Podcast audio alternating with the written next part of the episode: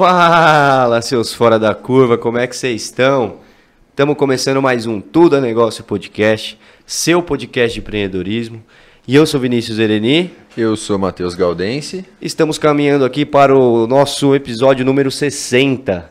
Sextagésimo episódio. Exato. Toda vez eu fico meio assim de falar o número em, por extenso aí, mas tá bom. É o episódio número 60 do podcast Tudo é Negócio.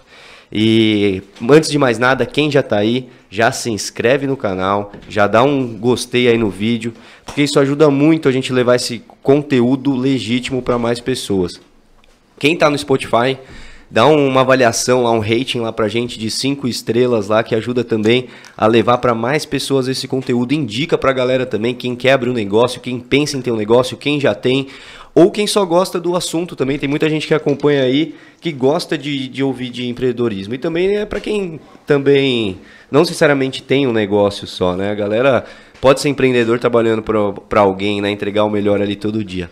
Ou, ou até mesmo quer ouvir um bom bate-papo, que, que acrescente, que some, que isso é o que eu sinto toda vez que a gente senta para trocar ideia aqui, é, né, velho? Os que mais ganham aqui somos nós, né? Exatamente. Que sai daqui com, com networking, com contato e com um baita aprendizado. E quem tiver perguntas aqui para o nosso convidado, comentários, manda aí no chat também, a gente está acompanhando por aqui, certo? E hoje a gente vai falar de um assunto, galera, de um, de um, um segmento do empreendedorismo é, muito interessante para quem gosta aí de moda, de streetwear e tênis da moda, sneaker, né, que, que fala, os tênis sinistro que a maioria hype, da galera... Hype, né? Hype, que tá ligado. Tem muita gente que eu sei que, que gosta, que tá acompanhando aí. Então fique esperto que o bate-papo hoje vai ser sinistro. Quer falar alguma coisa antes de apresentar nosso convidado? Cara, quero ver se vai ter tênis aí no final, né? Quem tá aí já ativa o sininho, se inscreve no canal, quem sabe não ganha um tênis aí, né? Aí, ó. Falou que quem ficar até o final vai ter sorteio aí de um tênis, hein? Não falei qual tênis que é, hein? Vamos lá. Nem, nem apresentou, ainda já estamos voltando ele na cilada. Brincadeira, brincadeira. Mas aí, rapaziada, é o seguinte: hoje estamos com um convidado aqui, formado em administração com ênfase em marketing, que começou outra empresa na época da faculdade vendia bem casado, com o argumento de que você não precisava, precisa esperar um casamento para comer o doce, quebrando as tradições. Com esse empreendimento, eles chegaram a participar do programa da Ana Maria Braga. E para você ver, né? Hoje está no mercado totalmente diferente. O importante é começar, galera. E depois de conseguir uma bolsa, teve a oportunidade de fazer um curso de marketing nos Estados Unidos e precisou se virar para conseguir a grana para se manter por lá.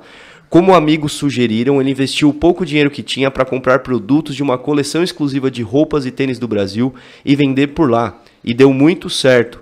Voltou para o Brasil de novo, de bolso vazio, mas com produtos novos e decidiu fazer o mesmo por aqui, vender. Começou então a entender melhor esse modelo de negócio e foi aos poucos se desenvolvendo e crescendo no meio. Entrou em um bom momento, antes do boom desse mercado, e hoje está com três unidades da The Game Collective, além de muitos outros planos na cabeça com vocês aqui hoje, Felipe Daniel Ribeiro. Muito bem-vindo, parceiro.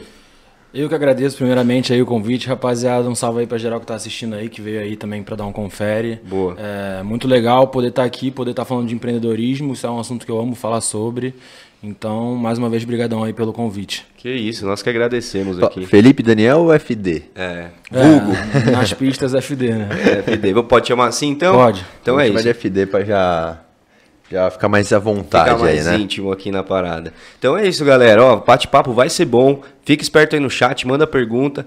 No Instagram também tamo lá, tá rolando os stories aqui da conversa, sai os cordes, sai os convidados antecipadamente lá. Então, quem seguir nosso Insta lá vai saber das notícias antes que todo mundo, né não? É isso. FD, vamos lá então pro nosso bate-papo, cara. Antes de mais nada, como que foi a sua trajetória até chegar no business, assim, cara? Qual o momento que virou a chave e falou, cara, é isso? A gente contou um pouquinho aqui que foi quando uhum. você precisou fazer uma grana, mas como é que foi, assim, cara? Cara, eu tive uma trajetória muito de ficar pingando, assim. Eu morei a maior parte da minha vida no Rio, cresci no Rio, voltei pra cá, daí fui pro Rio de novo, voltei pra cá. É, voltei pra cá na, mais ou menos na quarta série. Aí terminei o colégio aqui, voltei pra lá pra fazer faculdade. E já na faculdade lá eu comecei a ter mais contato é, com o mercado de trabalho, é, fiz parte do diretório acadêmico da faculdade. É, depois disso eu, eu, acabei me envolvendo com a produtora de eventos, trabalhando na produtora de eventos como estagiário de marketing. É, desde o começo da faculdade eu já tinha muito essa vibe da prática. E na escola também eu já, eu já era meio aluno problema, assim, a gente pode falar, né? Eu fui convidado a me retirar de alguns colégios, não gostava de estudar, era um negócio que eu no colégio não me dava muito bem e aí fui me encontrar melhor na faculdade assim é, desde mais novo as pessoas me falavam que eu reprava muito em, em, publicidade em comercial nessas coisas que eu deveria fazer publicidade e propaganda. Mas eu não me via sendo publicitário e não olhava para o curso com uma parada assim tipo nossa quero fazer isso e aí, quando eu encontrei esse curso de administração com ênfase em marketing e gestão do entretenimento é, na SPM Rio, cara, eu falei, nossa. E na época eu tava, já, era, já tinha uma vibe, tipo, que eu quero ser milionário, assim, uma ambição muito grande. E aí, na época eu tava prestando economia, eu tinha passado na Federal de Florianópolis em economia, quase fui para lá. Com certeza eu teria perdido uns anos da minha vida se eu tivesse feito economia, mas. É, aí quando eu achei esse curso de administração com ênfase em marketing, eu falei, pô, cara, acho que realmente esse curso tem mais a ver comigo. Fui fazer esse curso. É, e que nem eu falei, logo cedo na faculdade eu já procurei é, tá no mercado de trabalho, eu sempre fui muito mais da prática do que da teoria, sabe? Tipo, que nem eu falei, eu não gostava muito de estudar no colégio, na faculdade eu já passei a gostar um pouco mais, justamente por eu conseguir enxergar a utilidade, sabe? No colégio eu já questionava, desde cedo eu falava, cara, por que eu tô aprendendo isso? Uhum. Pra que, que eu vou usar isso aqui na minha vida? Tipo, e aí quando eu fui pra faculdade, comecei a ter matérias que eu falava, pô, essa matéria é fora, essa matéria... Isso faz vou, sentido. Isso faz sentido, isso aqui eu realmente vou aprender alguma Se coisa, melhor, isso aqui né? realmente eu vou usar na minha vida, sabe? E aí logo eu me envolvi com o diretório acadêmico, é, em pouco tempo eu me tornei diretor, diretor de marketing né, do diretório acadêmico. E aí eu trabalhava na produção dos eventos é, da faculdade, fazia ativações na faculdade para ativar tanto parte é, acadêmica como essa parte também dos calouros, da integração da galera que entrava na faculdade, tudo isso. É, trabalhando no diretório acadêmico, eu tive, eu conheci a Carol Aragão, que foi minha primeira, minha primeira, única e última chefe, que foi minha mentora, cara. Ela foi uma pessoa que, porra, me carregou no começo ali, foi uma pessoa que me ensinou muito do que eu sei hoje. Grande parte das coisas que eu consegui aplicar na minha empresa foi coisas que eu aprendi com ela. Então, assim, é, eu, eu, eu convidei a produtora em que ela trabalhava, né, a agência produtora em que ela trabalhava, para produzir. É, produziu uma chopada da nossa faculdade. E aí ela viu meu trabalho ali e tal, e ela me chamou para ir trabalhar como estagiário de marketing dela na agência, na produtora na época. Fiquei um tempo ali trabalhando nesse ramo de evento, nesse ramo de festa, mas a gente, a gente eu e ela dentro do, daquela produtora, a gente era muito mais a parte de marketing, muito mais a parte de é, fazer ativações. E dentro da agência lá, a gente já estava muito. Ela já estava numa vibe de fazer ações sociais, ações de responsabilidade social, ações de responsabilidade ambiental. Legal. E ela sempre queria fazer isso. E às vezes dentro da própria agência ela não tinha tanto espaço. E aí chegou um momento que ela falou: Felipe, eu estou saindo daqui e vou abrir minha própria agência de marketing social, focada em marketing social. E eu quero levar você comigo. E ali eu também pude observar muito do, da criação de um negócio. Eu vi ela criando um negócio do zero, eu ajudei ela, eu pintei as paredes do escritório junto com ela, sabe? Então, tipo assim, eu consegui ver ela fazendo um negócio Isso é excelente zero. que você aprende com observando, né? Vendo um negócio, sabe? Eu tive a oportunidade de estar num negócio desde o zero. Uhum. Você abriu e... junto com ela praticamente. É, assim. não dá para falar isso porque eu era o estagiário dela, mas... Não era um sócio, mas desde antes de ter a empresa você já estava lá. Exatamente, cara. E eu sou muito grato, inclusive, queria mandar um abraço aí pra Carol Aragão, cara, profissional muito foda, para quem tem empresa e quer fazer algum trampo em relação à responsabilidade social, ela tem N projetos, N empresas que são focadas só parte de responsabilidade social, responsabilidade ambiental, principalmente no Rio de Janeiro, a galera daí do Rio que estiver assistindo também, procura saber, Carol Aragão é uma profissional muito foda. E saí, fui para essa agência com ela, e aí nessa, foi mais ou menos nessa época, né? É, que eu tava nessa. Entre, eu tava, nessa época eu tava fazendo tanta coisa, cara. Eu era. Antes de eu, antes de eu entrar na Somar, né, quando eu ainda tava na produtora, eu, eu era do diretório acadêmico, eu tava fazendo DP de manhã, faculdade à noite. E a gente começou a Pecato na época, que, que era essa empresa de bem casado, que eu comecei vendendo bem casado na faculdade. Depois a gente começou a botar pontos de venda nas padarias ali do centro, fazer consignação e tal. E aí chegou um momento que teve uma matéria no Mais Você que era sobre é, empreendedores nas faculdades que estavam vendendo doce. E era bem na época do Brown e do Luiz, Sei. na época da Palha da Nona, na época que todas essas empresas estavam começando, assim, estavam. Brown e do Luiz hoje é uma empresa gigantesca. E a gente tinha o Gustavo, que é um grande irmão meu, que hoje também tem uma loja, também trabalha com revenda de tênis, coincidentemente. E ele teve essa ideia, ele falou: "Cara, eu amo bem casado, não aguento mais ter que esperar um casamento para poder comer um bem casado. Eu vou abrir uma empresa para vender bem casado em qualquer lugar e tanto faz a tradição e vamos, vamos já usar isso de marketing. Vamos criar uma parada que vai chamar Pecato, vamos contra totalmente a tradição e vamos disponibilizar esse doce, né, para todo mundo poder comer em qualquer lugar. E aí é, eu nessa época eu tava muito, fazendo muita, muita coisa ao mesmo tempo. Naquela época nem eu sei como que eu tava assim, equilibrando 70 Dando pratos. conta, né? Aqui, era diretório acadêmico, faculdade que eu fazia DP de manhã, igual eu falei, já não era dos melhores alunos. Aí pegava algumas DPs, tinha que fazer, e na, e na SPM lá, você fazia do primeiro ao quarto período de manhã e do quinto ao sexto, de quinto ao oitavo à noite. Então, como eu tinha que fazer as DPs que era da manhã ainda, eu estava fazendo de manhã, trabalhando à tarde. Aí, além do meu trabalho, do meu estágio, eu era do diretor acadêmico e eu era da Pecato. Então, na época, eu ainda fazia muita coisa, cara. Fazia parte do Instagram, fazia, vendia beça na faculdade. Ali eu já, ali eu já me encontrei como vendedor, assim. Isso eu que acho eu ia nessa, perguntar. nessa pegada de... Bolsinha na- no ombro. Nossa, assim, era tá uma falando? caixa de papelão que eu levava pra faculdade. Quem for da faculdade e estiver assistindo vai lembrar. E eu ficava. E a faculdade era um prédio, né? Agora a SPM tem um super campus. Lá no Rio, na minha época, era um prédio no centro. Então eu ficava indo de andar em andar, indo na sala, e uma pessoa me chamava, e quando saía uma pessoa da sala, trabalhava todas as aulas. Já saía todo mundo querendo pegar bem casado, aí uma pessoa entrava e falava, comprei, falava, o FD tá lá fora. Eu falava, nossa, então vou lá comprar também. E aí eu já, tipo, era uma média que a gente falou até no programa do Mais Você também. Eu vendia uma média de 60 a 90 bem casados por dia. Caraca. Só no período da manhã, isso antes de ir pra. Isso antes tinha vezes que eu vendia isso de manhã, depois eu pegava mais uma leva pra vender à noite também. Então ali eu já tava me encontrando como vendedor, assim, já era uma parada que eu já tava me encontrando na praia de como vendedor. Mas é, um aprendizado também, eu vou terminar de contar essa história, vou, vou trazer um aprendizado assim, mas é, a empresa começou a crescer, a gente aparecendo mais você, aí daqui a pouco entrou um outro sócio investindo, aí chegou um momento que eu tive uns desentendimentos com os sócios, eles começaram a não gostar, falar que ah, você faz muita coisa, você nunca tá aqui, a gente abriu uma cozinha industrial no- no- na Penha, e eles começaram a reclamar que eu não estava no escritório e coisas assim, sendo que na verdade eu fazia um monte de coisa, eu cuidava de todas as mídias sociais, fazia um monte de coisa, mas só por eu não estar de presença física lá ou coisas assim.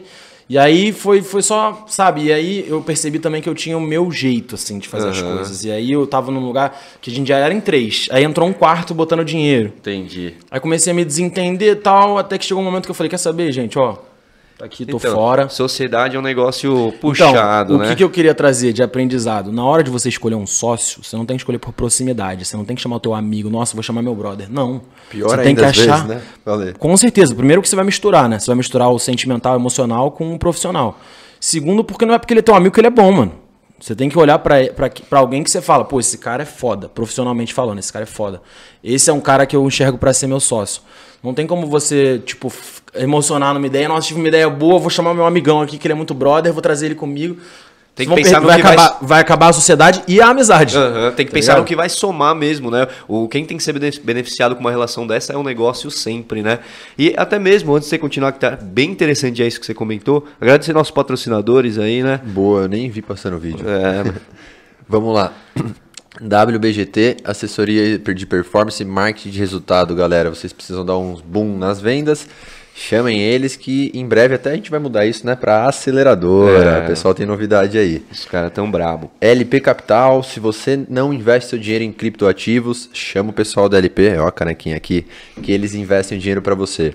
Não é nada para você ficar milionário do dia para noite, para colocar tudo que você tem lá. É uma empresa que nós conhecemos, né? Tem um escritório aqui na cidade e com quantias de a partir de mil reais você consegue estar investindo em, eu ia falar Bitcoin, mas é todo tipo de criptomoeda, né? Tem uma penca, né, de criptomoeda lá. Eles investem para você, dão rendimentos mensais, tem dois tipos de, De carteiras, de né? carteira, se eu não me engano. E no site deles tem tudo. Link tá na descrição também. Boa. E também Vila Nobre, boutique de carnes aqui da cidade de Vinhedo, tem QR Code aí na tela da galera. Só apontar a câmera do celular, escanear aí, que já cai lá no WhatsApp deles com promoções semanais. Lá o negócio, os cortes são finos, embalagem de qualidade, tudo muito bem feito. E não é só aquele negócio gourmetizado não, viu, galera? Tem muita coisa acessível, kit pro dia a dia, coisa muito boa. E eles vieram aqui também, fizeram churrasco ao vivo. Quer coisa melhor que isso? Prova melhor que essa? Dá o confere no podcast Vila Nobre que. Qual que é o número? Aí você procura no YouTube lá. E também Inova Business School, nossos parceiros aí. Você que está procurando o MBA de inovação, liderança, gestão, dá um toque aí nos caras. Tá o link na descrição também. Tem também curso livre, além do MBA, de neurociência, o curso livre de neurociência, para você se aprimorar aí, cara. Você que tem um negócio ou você que não tem um negócio, mas também quer se aprimorar no mercado de trabalho, eles têm a solução lá. E também a Luvin, né? Nossos Boa. parceiros vieram Quadrilhas aqui. de alumínio e PVC. Exato, os caras são brabos. Tá fazendo uma reforma, uma obra, mexendo no seu negócio, tá precisando de esquadrias de alumínio ou PVC, dá um toque nos caras aí. Todos os links estão na descrição do vídeo. E acesse aí, galera, fortalece os caras que eles fortalecem a gente aqui. Certo? Certo, e possíveis novos patrocinadores, entre em contato com a produção que teremos novos meios de divulgação. Novos né? formatos. Novos a galera tá formatos. pedindo. Nós não tá dando conta, né? Tem que abrir novos formatos de, de divulgação aqui. Graças a Deus. E até comentar um. O que a gente vai começar a fazer esse ano agora, alguns vídeos externos. Viu? Aí é pra você, FD, pra gente estar visitando as empresas dos convidados. Ir lá, levar, levar um parceiro nosso que faz a produção, filmando, só pra conhecer, pra mostrar que é real, que a gente traz empreendedores reais aqui, tá ligado?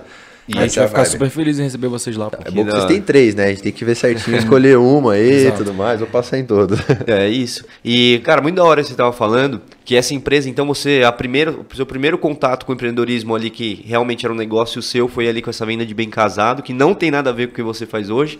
E o primeiro obstáculo ali que você viu que não era ali seu lugar foi uma divergência com o sócio, né? E depois dali, você falou, putz, eu vou empreender já de novo em outro negócio, já sabia que era empreender seu negócio. Ou não, isso te desanimou Eu também? já tinha, eu tinha desde, eu acho que eu tinha desde o começo da faculdade. Começo não, mas a, a partir de um certo ponto, quando eu comecei a visualizar o TCC chegando, eu falei, eu não quero fazer um negócio que seja acadêmico, que eu vou ter que ficar fazendo um ano, um projeto que não vai servir pra nada. Quero fazer um projeto da minha empresa. Real, quero fazer né? um negócio que vai ser útil, quero fazer um plano de negócio. Porque o meu TCC era fazer um plano de negócio. Aí eu, fa- eu falei, pô, vou fazer um plano de negócio fictício, de um negócio que nunca vai existir. Eu quero fazer o plano, eu quero já ter minha empresa, eu quero fazer o plano de negócio do meu negócio. Já uniu o agradável, né? Exatamente. Exatamente. E aí é. Eu tava. Eu fiquei meio traumatizado, né, com esse negócio de sócio. Daí eu falei, cara, quer saber? Nunca vou mais ter sócio. Agora é eu por eu mesmo e fé. Não quero ter sócio. E até comentando isso você falou, é, não, pra não fechar o assunto dessa parte de sociedade, cara, é da hora porque, pelo que você tá falando, vocês performaram super bem, né? Tipo, falou, chegou no ponto de abrir uma cozinha industrial, entrar um investidor e tudo mais. Muitas vezes nessa, divergência, nessa divergência, muita gente assim já acaba desestimulando, porque, cara, não é fácil. Né? Até depois dá um confere lá, ou o pessoal dá um confere, a gente fez os primeiros EPs, né? A gente falando de sociedade, porque a gente é amigo de infância e também somos só- sócios. Só Como é que foi isso pra vocês? Cara, lá, tá, já mudou o Já mudou, né? já inverti. Meu, sendo bem sincero, entra tudo que você falou, só que pra gente, eu olhando assim pra trás, era pra acontecer, velho. Porque, tipo, todas as características que você falou que hoje a gente estuda isso, a gente vê num sócio, a gente é muito complementar. E muito bem transparente, assim, com a parte da sociedade. Só que a gente já viu, assim, muitos amigos começar a sociedade e perder a amizade tudo. Tanto que a gente fala, meu, que bom a que a empresa não deu certo e a amizade vai de os ralo. nossos valores pessoais já, já, já eram legais, assim. Então, desde que a gente começou, a gente separou bem. Só que é uma coisa que eu até falei esses dias, né? Tipo assim, meu, não é fácil. Porque, tipo assim, é, pô, tenho, é um dos meus melhores amigos que é meu sócio e você acaba perdendo um pouco essa parte de amizade, porque, cara, tem a sociedade, a gente convive, convive mais ele do que a minha esposa, entendeu? Então, tipo, é muito bacana isso daí, só que não é fácil, tá ligado? A gente se dá muito bem nisso, só que tem muito bem. Os nossos pilares, né? Que pode dizer assim, são muito bem definidos, É, entendeu? E, e também, né, é, por a gente ter começado novo e amigo desde a infância, vai desenvolvendo na caminhada. É importante ter essa ciência também, né? Tipo, pô, eu sou fraco nisso, eu preciso desenvolver. Você é fraco nisso, precisa desenvolver. Entendeu? Então, é, acho que isso é uma chave também. Só que falei, acho que um dos principais pontos, até você falando da sua parte de sociedade, é que, tipo assim, cara, a gente sempre teve a mesma pegada. Tipo, um tá correndo, o outro tá correndo. Um tá caminhando, o outro tá caminhando. Se um precisa correr e o outro tem que caminhar, a gente conversa e vice-versa. Uma hora um tá assim, o outro tá assado. Então, tipo, nisso é muito legal porque você falando já tá. Tipo, pô, você fazia praticamente tudo.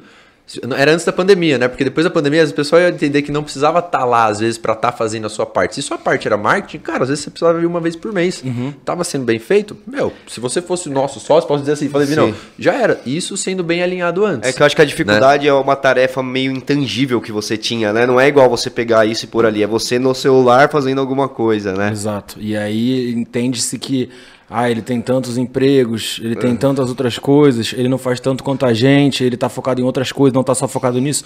Porque até então, meus sócios todos só faziam aquilo. Estavam fazendo só aquilo. E eu fazia 73 mil coisas. Mas eu não deixava de fazer o que era pra ser minha parte ali dentro.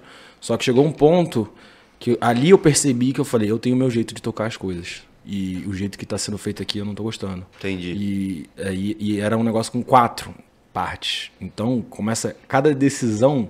Uma sociedade, por exemplo, vocês têm mais algum sócio além de vocês dois? Não. Não. É 50-50 a decisão. Se vocês dois, vão, os dois discordaram, vocês vão chegar num consenso entre vocês dois. A hora que começa a envolver muita gente, cara, três, quatro, cinco, cada decisão é um parto. Cada decisão começa a ser um negócio simples de ser decidido. Ah, mas eu acho que isso. Ah, mas eu acho que aquilo. Aí já começa a complicar, sabe? Eu acho que sócio é um negócio que não. A não ser que seja pra botar investidor, que não vai adaptar com nada. Ele vai botar a grana, vai acreditar no negócio, ó. Bota aqui, pode pá. Faz É o que E mesmo assim- Cachorro com muito dono passa fome, É, né, velho? Exato. E mesmo assim tem que ser muito transparente, muito bem desenhado pro cara saber que ele não vai Exato. dar pica- pitaco. Ou pegar um cara que seja um smart money, né? Um cara que realmente tem um know-how muito mais absurdo que o de vocês, que vocês vão ouvir sem titubear aquele cara que você vai falar, esse cara é foda, tá Aham. ligado? Porque daí, por exemplo, vocês dois são amigos, pá. Nenhum, tipo, não tem uma parada de alguém falar, pô, ele, ele manja mais que eu tal. Não, vocês fizeram o bagulho todo junto. Então pode ser que em algum momento vocês discordassem de uma parada e tivesse uma dificuldade pra- pra um, um dos dois ceder e falar, beleza, vamos, vamos do teu jeito. Isso é normal, pai. Isso tem jeito. Agora, quando tem um cara smart money, assim, um cara investidor foda, sei lá, vamos supor, você for no, no Shark. Shark. Tank, tá ligado? E aí o cara investiu na sua empresa, você vai ouvir o que o cara falar, pô, o o cara, cara, vai é foda, tá ligado? já, né? Você vai falar, cala a boca aí, ô Caíto Maia, você tá falando besteira. É igual quando você vê também, tipo, às vezes tem esse programa de. Eu gosto de ver aquele que chama O Sócio. Já viram? Ligado. E aí o cara vai lá, tem uns caras que não sabem ouvir o cara, mano. O cara é foda, o cara é investidor anjo, ele tem um programa de investir na empresa das pessoas. Aí tem uns caras que é tão cabeça dura que ele chega na empresa do cara e o cara não ouve nem É. o cara que é o sócio. O programa do cara chama O Sócio. E aí o cara não ouve. É igual o Jacan que é lá nos restaurantes Esse também. aí é demais, eu vi o Casimiro reagindo isso aí. Mano, É a mesma pegada, e- eu ia falar, é a velho, mesma coisa, tem que estar com a cabeça aberta, né? E se você quiser um sócio, tem que ser muito bem conversado, né? Eu tenho um sócio agora, É. na unidade Então, mas e aí como é que foi essa caminhada depois disso? Falou, não quero o que, que você falou, é, preciso fazer as paradas do meu jeito. Você já falou que você sentiu essa característica sua. Você foi pra onde? Qual foi o seu direcionamento? É, eu tinha isso, até no diretório acadêmico da faculdade eu já tinha isso também, que eu, não, não- eu brigava com a galera que era da presidência e da vice-presidência e eu queria fazer os bagulho do meu jeito, eles queriam entrar no meu grupo de marketing, aí eu fazia um grupo de marketing sem eles, tá ligado? Ó, não, galera, finge que a gente tá fazendo lá, vamos fazer o nosso aqui, a gente vai tocar aqui. Cara. Porque... é, e aí eu já tinha o meu jeitão, sabe, de fazer Uhum. as coisas e no- na época da, da Pecato foi uma parada que foi uma frustração enorme pra mim, porque, tipo, eu já tinha esse sonho de empreender, eu vi um negócio que a gente foi, apareceu mais você, o bagulho começou a ter uma crescente, a parada tinha tudo pra dar certo, e aí eu vi que aquilo ali ia dar errado por causa das decisões erradas de, de que não cabiam só a mim, que eu não tinha como controlar. Aí eu falei, eu não quero mais ter uma empresa que eu não posso controlar. Eu posso ter sócio daqui pra frente, tal, beleza, mas nunca mais um negócio que tem 3, 4, 5, e aí já começa a virar um negócio, e aí, tipo, do jeito que aconteceu ali, não foi nada pensado, não foi nada planejado, o cara que entrou investindo não foi nem questionado pro resto, o cara só entrou do nada, já tinha um cara botando grana. Foi e na aí- emoção É, ali. foi na emoção. Não, é principalmente real. no começo, acho que isso daí é coisa de empresa grande, começar a entrar mais sócio, que já é setorizado tudo mais, mas no começo, cara, en- entendo assim sua parte. E aí, E aí, cara, no que eu saí da Pecato foi mais um tempo ali, eu não sei exatamente quanto tempo. E aí eu tive essa oportunidade lá na SPM, que foi de fazer um curso de marketing, que eu ganhei uma bolsa para fazer um curso de marketing na Califórnia. E aí eu fui conversar com a minha família, tava com meu pai, falei, ele falou, cara, ó, o máximo que eu posso te ajudar é a passagem, o resto você se vira. Você já tem o curso. O resto lá você se vira. Aí já comecei a conversar, já tinha vários amigos do Rio que moravam na Califórnia. Já comecei a conversar, já arrumei um esquema de uma conta para fazer delivery lá nos Estados Unidos, para chegar lá já fazendo delivery. E ainda assim, por conta de network, isso é uma lição muito valiosa também, por conta de Comenta network isso. da faculdade, eu tinha conhecido uma rapaziada do Mary, inclusive um salve pro Felpa, pro Matheus, que foram os moleques que me, me botaram nessa, que se não fosse eles, se não fosse a influência deles, eu nunca estaria trabalhando com isso hoje. Que me falaram, cara, você vai pra Califa? Então já é, ó, vai lançar um tênis na Adidas Ipanema, colaboração da Adidas com a Bape. Pega todo o dinheiro que você ia comprar em dólar e não compra nada, compra tudo nesses tênis. Compra é, o que você puder comprar, você compra. O que você tiver de grana, você compra nessa, nessa coleção. E aí, quando você chegar lá, você vai numa loja que eles vão comprar de você e você vai monetizar muito mais do que você só fizer o câmbio. Te deram a letra. Exato. Pô, aí eu fui lá, consegui pegar três tênis. Eu lembro que na época eu tinha.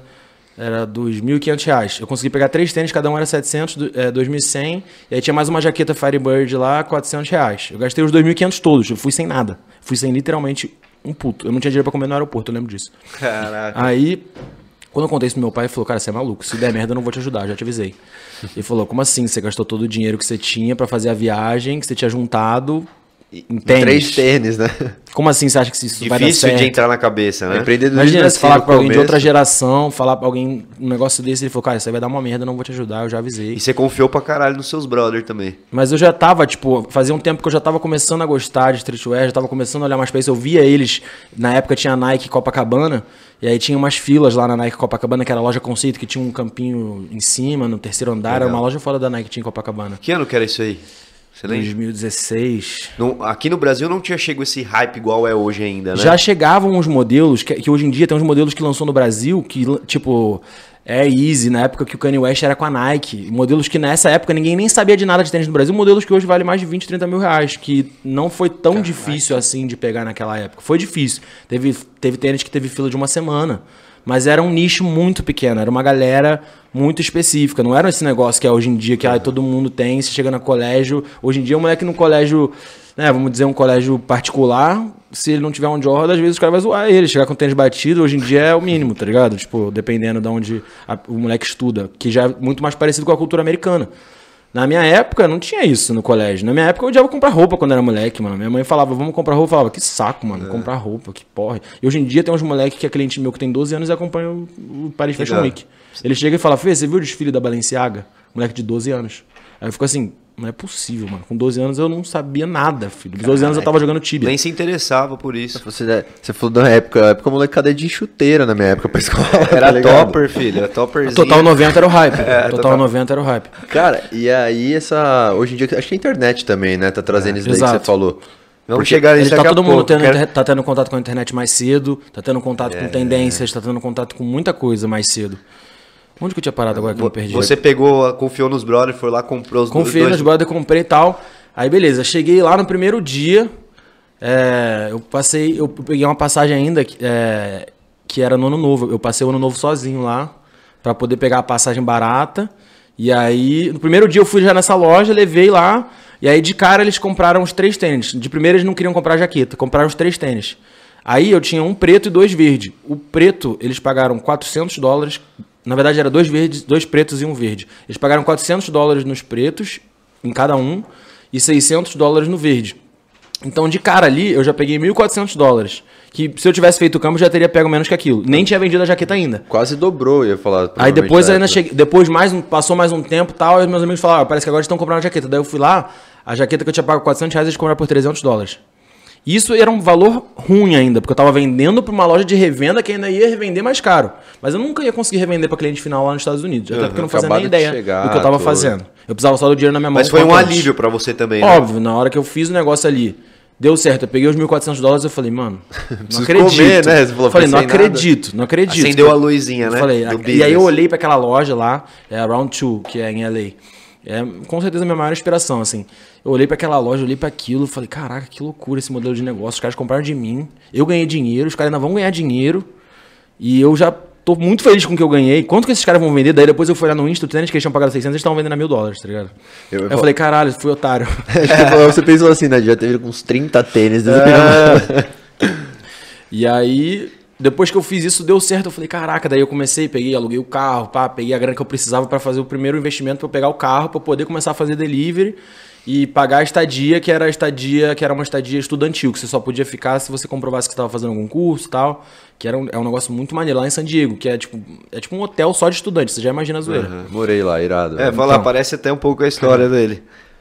E aí chamava Vantágio. Tô ligado. Nossa, muito zoeira aquele lugar, mano. Vantagem é no, em downtown, né? Tem mais de um agora. Tem PB também. Mas eu você fiquei no de downtown, tanto que eu ficava lá da, da mesinha da sinuca, tipo, tipo, tinha um common room lá que era onde a galera Tinha ficava. altas festas lá, eu colei Então, lá também. Então, eu ficava lá naquela sala com o app ligado lá esperando bater corrida. A hora que batia, eu ia, buscava fazer a corrida, voltava, ficava, ficava lá jogando boa. sinuca. Pá, a hora que batia a corrida, eu falava, ô, entra no meu lugar aí, vou lá fazer uma entrega. Pá, voltava. Mas a sua intenção ali era fazer grana pra se manter. Sim. E aí você viu isso, acendeu uma luz, porra, tem negócio aí. Exato. E aí o que que rolou? Eu fiz uma grana legal fazendo isso. Aí é, eu tinha, aí eu gastei toda a grana que eu tinha feito. Eu, eu paguei o carro, paguei a gasolina, paguei a estadia, sobrou muita grana. Eu gastei toda a grana e eu ainda gastei mais grana no cartão de crédito. Que na época tinha um cartão de crédito com limite de 5 mil reais. Eu nem sei como o banco aprovou aquilo pra mim na época. E aí eu gastei. Como eu, tinha acabado de, tipo assim, eu fiz aquele corre, vendi o tênis tal, não sei o quê, era um momento que eu tava me apaixonando mesmo pelo streetwear. Então eu fui na Melrose, fui na Fairfax, fui nas principais ruas é, do streetwear. E eu fiquei maluco, né? Fiquei maluco. Fui na Supreme, fui na Huff, fui não sei O aonde. preço ainda comparado Das aqui. marcas que eu nunca tinha tido oportunidade de ir na loja, conhecer a experiência de compra, ver como é que era a loja. Fiquei maluco. Eu saí comprando tudo, né? Saí comprando tudo. Mas aí Não- você saiu comprando pra, Pra, mim, você. pra mim, pra mim, eu saí comprando tudo. Eu falei, nossa, quero isso, quero isso, quero isso. Saí comprando, gastei todo o dinheiro que eu tinha ganhado fazendo delivery e ainda gastei o meu cartão de crédito. Aí quando eu cheguei no Brasil, eu falei, nossa, como é que eu vou pagar isso? Eu ganhava 1.200 reais como estagiário de marketing. Falei, cara, como é que eu vou pagar isso? Aí eu vi meu pai, né? Falei, pai, pô, tô ferrado, gastei 5 pau no cartão, não sei o quê. E aí ele falou, pô, e aí? Falei pra você que eu não te dar dinheiro, agora você acha que eu vou te dar? Você vai, entender, você vai entender o que é um negócio que chama renegociação agora. Aí eu tive que renegociar o cartão. E na mesma hora eu falei, eu comecei a olhar para as roupas que eu tinha comprado, né? E tinha várias que estavam na etiqueta. Aí eu falei, cara, vou ter que vender. Não tem jeito. Vou ter que vender pelo menos uma parte para pagar pelo menos uma parte do cartão. E reduzir essa dívida para parcelar pelo menos uma parte. Aí foi, eu acho que foi coisa tipo assim, eu consegui vender uns 2.500, mais ou menos a metade da dívida, aí os 2.500, os 2.500 na hora que eu parcelei virou 3,5, tá ligado? Tipo, Aham. E aí eu fiquei, tipo, depois daquilo eu fiquei uns seis meses ferrado, tá ligado? De grana, tipo, tendo que o pouco que eu ganhava eu tinha que pagar essa, essa parcela do, do- da dívida do cartão. E aí eu fiquei muito ferrado de grana. Eu lembro até hoje, não conseguia sair, não conseguia fazer nada. Eu fiquei tipo, falei, mano, será que valeu a pena, tá tanto de roupa pra eu não poder sair seis meses, tá Tem um ligado? tênis novo, mas não tenho grana pra sair. É, era bem isso, era bem isso. E aí, nessa que eu fiz isso, é, eu olhei e falei, pô, ganhei dinheiro na ida, ganhei dinheiro na volta, mano. Como assim? Tipo assim, eu anunciei os, tênis, na hora que eu fui vender, eu anunciei os negócios tudo em grupo de Facebook. Na época que o principal lugar pra você vender essas coisas era grupo de Facebook. Aí eu anunciei tudo e eu não tinha noção de precificação dessas coisas no Brasil. Eu botei tudo, tipo, que eu tinha pagado um pouquinho mais, tipo, coisa de 20% a mais, sei lá. Um lucrinho ali, só pra. Qualquer coisa, é, qualquer migalha ali. E aí vendeu tudo instantaneamente. Tem coisa de uma semana eu tinha vendido tudo. Eu falei, ué, caraca, vende muito. Aí depois eu fui pesquisar e falei, nossa, eu tinha botado nos preços de otário. aí, beleza. Mas- Aprendizado, você Ah, fala isso. Aí, até aí, beleza. Aí eu falei, pô, beleza, mas consegui recuperar, paguei e tal. Aí eu já comecei a falar, nossa, mano, preciso dar um jeito. E próxima vez que eu for fazer uma viagem, que eu tiver uma oportunidade, eu vou juntar uma grana, vou levar, vou comprar. E eu comecei fazendo muito mais esse trâmite da, das roupas, de trazer roupa de fora. Muito mais com roupa eu comecei. Depois só que eu fui começar a pegar mais tênis. Mais fácil também, não O primeiro flip foi de tênis, que foram esses NMD Bape aí, e tinha uma jaqueta também, mas eu foquei muito mais em trazer roupa no começo. Trazer marcas tipo Supreme, Bape, Palace, essas marcas que não tinha no Brasil. E uma parada que eu acho muito legal observar nessa história é que se não fosse a escassez que meu pai criou, que falou assim, tô nem aí. Tipo, ele tinha grana pra me dar se ele quisesse. Aham. Ele falou, ué, eu não falei, eu não vou mudar a minha palavra. Eu falei pra você que eu não ia te ajudar, agora você chegou achando que eu vou te ajudar. Ele não me ajudou e eu tive que me virar. Talvez se eu não tivesse tido que me virar, será que eu teria corrido atrás? Eu acho que não, De cara. Eu acho parada. irado isso daí que seu pai E, fez. e eu tipo- acho que o valor do dinheiro virou outro pra você também nesse Isso, momento. isso é uma parada que eu vejo até em empreendedorismo. Tipo assim, quando você começa uma empresa com escassez, suas decisões são muito mais estratégicas, pensadas. Você pensa 70 vezes antes. Eu, quando comecei, depois eu juntei a grana, comecei a empresa com uns 3 mil que eu consegui juntar. Eu não tinha como errar, eu não tinha como comprar um tênis que não vendesse, que daí eh, ia ser 30%. Se eu comprasse um tênis de mil e ele não vendesse, era 30% do meu, do meu dinheiro da empresa, do meu patrimônio, estacionado num produto que não ia vender. Aí você observa esses caras que, ah, eu vou abrir uma empresa, o pai dá 500 mil reais na mão dele, o cara faz um monte de merda, tá ligado? Exato. O cara vai lá, gasta tudo errado, investe tudo errado, não vê o valor da grana, ele não, não, não sentiu como que aquela grana foi trabalhada, como que aquele dinheiro foi conquistado. Ele só recebeu a grana na mão dele, então ele sai fazendo. Ele sai fazendo, ele sai fazendo, ele sai fazendo. É a e Disney. E estraga. Exato. E só um- Então, tipo, Eu ia falar um ponto que você falou do seu pai da escassez, ele fez duas vezes, velho, que eu achei irado. Ele fez na é hora de Na você ida ir. e na volta. quando você falou, pra mim, pelo menos, eu já tava pensando, pô, o cara já voltou pensando em vender tudo. Não. Você já voltou, você ia manter aquilo pra você. Se não fosse a, escate- a escassez do cartão de novo, talvez você eu nem se- teria vendido. Nem teria vendido. Eu teria ficado pra mim, pô. Eu teria Exato. ficado com tudo aquilo pra mim. Que irado. E aí foi nessa de, tipo, dessa escassez que eu tive que me virar, tive que dar meus pulos. Já era assim na faculdade também. Tipo, na faculdade, a maioria dos meus amigos tinha mais grana que eu, tipo, em relação na SPM, assim, tipo, a maioria Sim. das pessoas, eu tinha que fazer meus corre pra conseguir ter a grana, pra conseguir acompanhar o ritmo da galera, pra conseguir ir no tanto de rolé.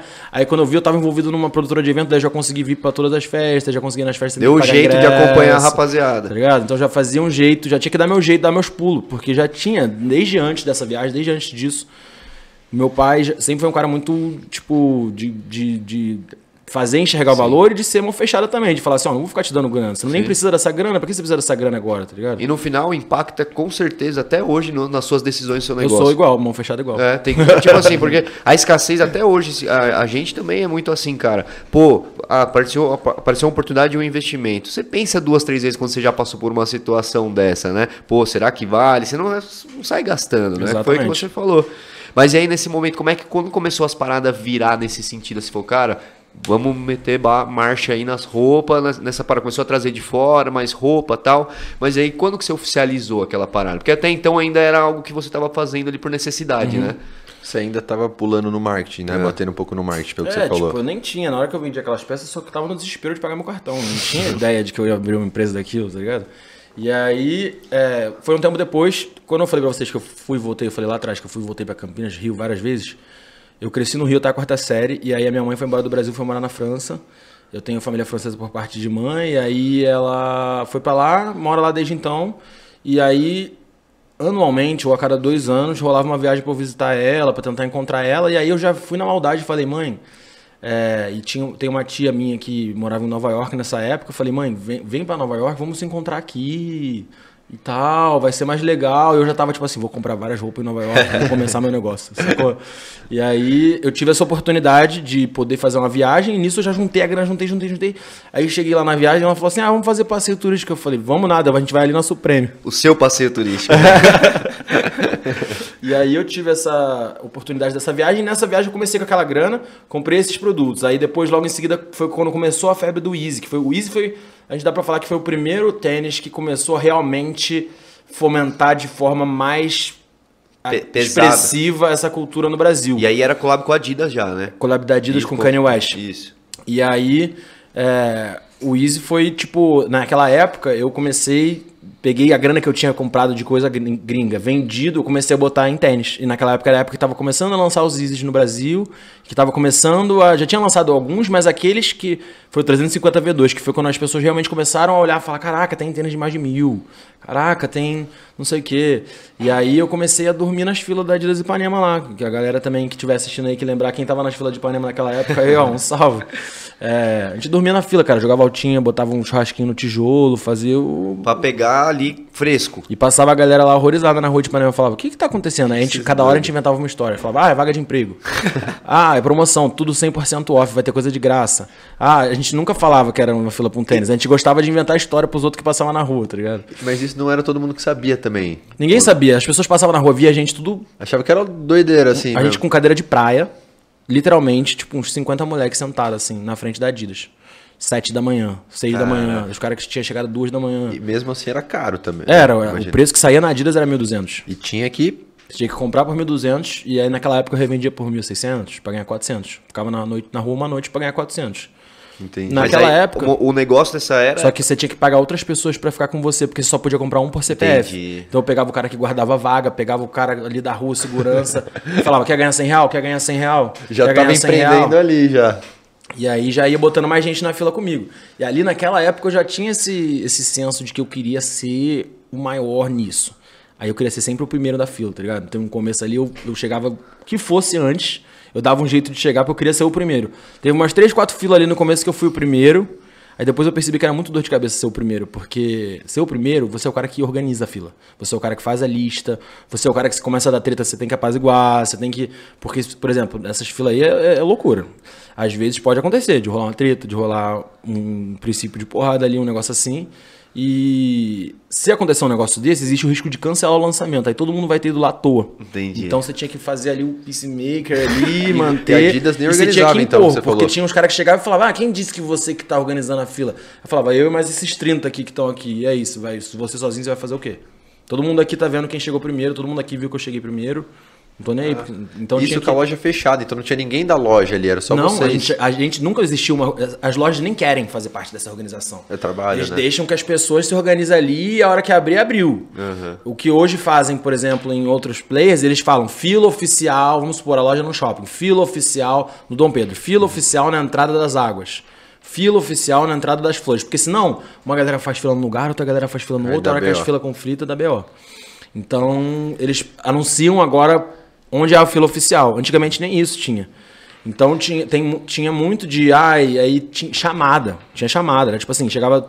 Por exemplo, cheguei meia-noite, fui o primeiro, beleza. Aí começava a chegar gente, chegar gente, chegar. A hora que tinha uns 40, a- a- tinha uma galera que dava o nome e saía. Aí a gente falava, vamos fazer chamada. Aí a gente combinava, ó, fazer a chamada a cada duas horas. Aí fazia a chamada, o cara não tava, fora. Aí daqui a pouco o cara voltava. Ele falava, cadê meu nome? Não sei o que. Ele falava, ué, a gente fez chamada, você não tava. Como assim? Ninguém falou de chamada. Eu falei, ué, você não foi dar despertão, agora você tá fora. Aí tinha várias encrencas, era loucura. E isso era tudo pautado ali já na escassez, porque você pegava a fila, o objetivo ali de pegar a fila é pegar um tênis que ninguém mais teria. Porque ele ia acabar. No É. final da fila ele já ia acabar. Tipo assim, Porque o chegava, negócio tá aí, porque eles chegava já a vendiam. 36 pares. Tinha 50 na fila. Já- A galera que dos últimos ele já nem ia pegar. Aí às vezes a gente já sabia quantos pares ia chegar. E aí falava, ó, só tem 36. Se quiser entrar na fila, pode pá, mas você não vai pegar. Aí os caras não botavam fé na gente, não acreditavam, achava que a gente tava querendo dar um papo ali pra querer pegar todos, sei lá. E ficava mesmo assim e depois não pegava nada. Mas é loucura. É- As pessoas que nunca devem ter ouvido falar isso, que devem estar assistindo, devem estar Não, pensando. nem, cara, nem a gente, loucura. nem eu, pelo Cara, eu menos. já vi só de fila, mas disso, dessa Não, organização é, então. Não, pra inteira. falar a real, você vê lá na- nos Estados Unidos, a fila do Walmart, iPhone, a né? do Porque, Walmart, cara, da esse, esse tênis que eu falei assim, o Air Easy, eles- os caras fizeram fila de 7 dias pra esse tênis aí. Isso na época que o mercado nem era tudo isso. Os caras fizeram fila que durou uma semana. Os caras iam lá todo dia, ficava. Caraca, velho. Isso aqui no Brasil? Caraca. Ah, lá no Rio, né? Lá no Rio. Então, No Rio e em São Paulo, foi simultâneo, eu lembro que teve um tênis que os caras fizeram fila de 7 dias. Porque, cara, isso daí já, já deveria acontecer muito mais forte nos Estados Unidos e começou a chegar Começou aqui. a chegar aqui aos poucos. E o que potencializou de verdade, cara, é, foi ali no, no período da pandemia que foi o onde realmente o negócio ali deu o boom. Junto com o TikTok também. Ah, entendi. É, então, e aí nesse momento, assim, você começou a pegar as exclusividades, começou a fazer todo esse esforço aí pra conseguir ter essas peças exclusivas pra fazer negócio. E aí você começou a vender rápido, começou a ter giro, porque, cara, é um negócio bem nichado. E acredito que nesse momento ainda tava numa crescente, né? E como que era pra você dar vazão rápido pra isso aí, cara, no, no primeiro momento, no momento que não tinha TikTok ainda? É, por exemplo, você tinha. Por exemplo, você pegava um tênis desses 1.200, você tinha várias opções. Você poderia tentar vender para cliente final, no, no, tipo, mais caro. Ah, 1.800, 2.000, vou tentar vender nessa faixa de preço. Ou, no pior dos casos, você poderia vender para alguém que tivesse uma loja maior que você que ele ia comprar de você. Do mesmo jeito que eu paguei 100 reais pro cara que ficou na fila para mim, eu paguei 1.300 no tênis no total, ia ter um cara que está disposto a pagar 1.400. Então, pelo menos 100 eu ganhava. Tem todo aquele No trabalho ruim, lá, né? No ruim, no meu caso, que eu precisava girar rápido. Eu só tinha grana, não tinha dinheiro pra investir. Eu precisava que o negócio Girasse. O que Girasse. você fez nos Estados Unidos, só que aqui você tem mais network do que você tinha lá. Exatamente. Assim. É, você pode tentar vender para cliente final, se você não arrumou nada, você pode tentar vender para alguém que tem uma loja maior que a sua. Só que espremer a margem, época. né? É, você não ganha nada no final das contas, mas você pelo menos recupera a grana. Ah, não tá saindo, vou recuperar, vou botar outra coisa. E já gira. Então, próprio Gustavo, mano, que foi meu sócio da Pecato, ele tinha entrado nesse mercado de tênis uns seis meses, sei lá, sete meses antes de mim. Ele comprava de mim muitas vezes. Quando eu não conseguia vender, eu oferecia pra ele, ele comprava de mim. Que da E hora. aí- E acaba virando um negócio que você acaba tendo os contatos certos Exatamente. de quem gosta, Esse né? mercado é muito, tipo assim, é muito diferente. A gente não, você não pode enxergar os outros como concorrente. É uma rede, é quase como uma máfia, dá pra falar. Você precisa conhecer muita gente. Você, algum, algum dia, um- você não pode ter inimizade, você tem que ser parceiro de todo mundo, você tem que ter um milhão de contatos, você tem que conhecer todo mundo do game, você tem que ser envolvido. Porque um dia um cliente vai chegar na tua loja, como a gente tá falando de exclusividade, é difícil achar as coisas. Um dia um cliente vai chegar na tua loja, e aí o cara da outra loja vai ter o tamanho que você precisa ou vai ter o tênis que você precisa. Aí você vai ter que chegar nele e falar, pô, irmão, e aí, consegue baixar alguma coisa para poder botar minha margem, para eu poder pegar pro meu cliente aqui? Então você precisa ser muito bem relacionado, você precisa conhecer muita gente, cada fila que você vai. Eu não tinha esse feeling na época, mas cada fila ali que eu ia, eu tava fazendo contatos que hoje são, até hoje vendem para mim, até hoje fazem negócio comigo. E eu não me ligava, porque antigamente era, era todo mundo moleque, todo mundo mais novo. Mais marrento. dia- é, então. Hoje em dia, é, eu percebo que tudo ali, aquela, aquelas filas, eu conheci caras que me deram várias oportunidades de comprar coisa dele, que fazer dinheiro. Não era só aqueles 400 reais de vend comprar por 1.200 e vender por 1.600. Era todo o network que se fazia na fila, que você conhecia outros revendedores, que hoje tem uns que são grandes, outros que abandonaram o game, outros que têm loja grande também lá no Rio. E eu comecei no Rio, depois eu vim pra cá, né? Quando eu percebi que é, tinha essa demanda muito maior aqui. O meu, quando eu comecei a. Quando eu construí meu site, comecei a vender só para São Paulo, São Paulo, São Paulo. E quantas vezes eu não perdi venda porque o cara falava, putz, mas é do Rio, pô, frete mais caro, vai demorar e tal. Caraca, e aí, legal. no Rio, cara, eu, eu, eu tenho esse negócio de brincar muito cliente carioca cliente paulista. O cliente carioca, ele vai chegar na roda dos amigos, ele vai falar assim. Porra, olha, a galera vai falar, pô, irado esse tênis. Ele fala, porra, curtiu? Paguei trezentão no outlet, peguei no precinho. O cliente paulista, ele vai chegar na roda dos amigos e fala, porra, irado esse tênis. Ele falou, curtiu? Paguei três pau. Tá ligado? O paulista gosta de tirar onda que tem grana. E o carioca gosta de tirar onda que ele é rataria. Entendeu. E aí, tipo, Mesmo que o cari- carioca tenha grana, às vezes o cara é milionário, mas ele quer tirar onda que ele é ratão, que ele ele- pagou barato, que ele foi desenrolou. esperto, que ele foi malandro, tem essa vibe. O né? bom é que você tem sangue carioca e dá sotaque, né? Então, eu nasci aqui, cresci lá, e aí passei boa parte da minha vida aqui lá, meu sotaque é até meio misturado, mas é, eu- a minha família toda é de lá e eu acho que o tempo que eu cresci lá me ajudou a trazer Muito aprendizado, né? Mistura as duas culturas, né? Querendo ou não. Tanto essa vibe, essa vibe de São Paulo de ser psicopata de trabalho, né, de ser workaholic, porque lá no Rio a galera pode ser que eles estejam vivendo a vida mais certo que a gente, mas eu sinto que tem um, no geral assim, a galera tipo assim, Pra frente, carioca é pra frente. eles estão mais pra curtir a vida do que pra trabalhar pra caralho igual o paulista, sabe? Tipo assim, eu percebo, por exemplo, você, chega numa roda de paulista, você não fala cinco minutos de conversa sem perguntar o que que você trabalha. Tipo assim, não dura cinco minutos a conversa até chegar nessa pergunta. Tipo, você trabalha com o quê? Os Faria Limer. Exatamente. Se você tivesse dar com os Faria Lima, eles vão olhar de cima a baixo assim, pá. Ainda mais eu chegar no estilo assim, pá, os caras vão falar, "Ih, esse cara aí, mano. Ligado? Vai nem, vai nem botar fé. É, isso e mesmo. aí... Você comentou uma coisa interessante do, do site, né? Então, primeiro você começou como um site, só Ah, vendas online. 100% e-commerce. Que da hora, E no né? Instagram. E grupo de Face era o principal lugar que você vendia. Isso que eu falo, boca a boca, Facebook, pô, já, já entrou no site também, já começou... É, de cara eu já quis fazer o site, é. De cara eu já quis fazer o site. E aí as vendas começaram a crescer, lá pegava. Mas era muito mais por fora do site no começo. Ah, o é? site demorou pra ter tração. Ah, é? Mas aí isso você já veio pra São Paulo aqui, a hora que o site começou a, a crescer mais. Ou você É, veio eu pra comecei a crescer mais. perceber o tanto de cliente bom que eu tinha de São Paulo, o tanto de venda que eu perdia por causa de frete, por causa de demora pra chegar, por causa de não estar em São Paulo. E, além disso, todos os principais lançamentos mais exclusivos só chegavam em São Paulo, não chegavam no Rio. As lojas não recebiam no Rio. Ah, as coleções mais maneiras que lançavam não chegavam. Acho que é mais forte o polo, né, pra É, elas. exatamente. Aí eu tinha que viajar pra São Paulo, pra arrumar lugar na casa de parceiro meu pra ficar que eu conhecia revendedor, pra poder vir pra São Paulo pra ir atrás dos lançamentos em São Paulo, pra daí levar pro Rio.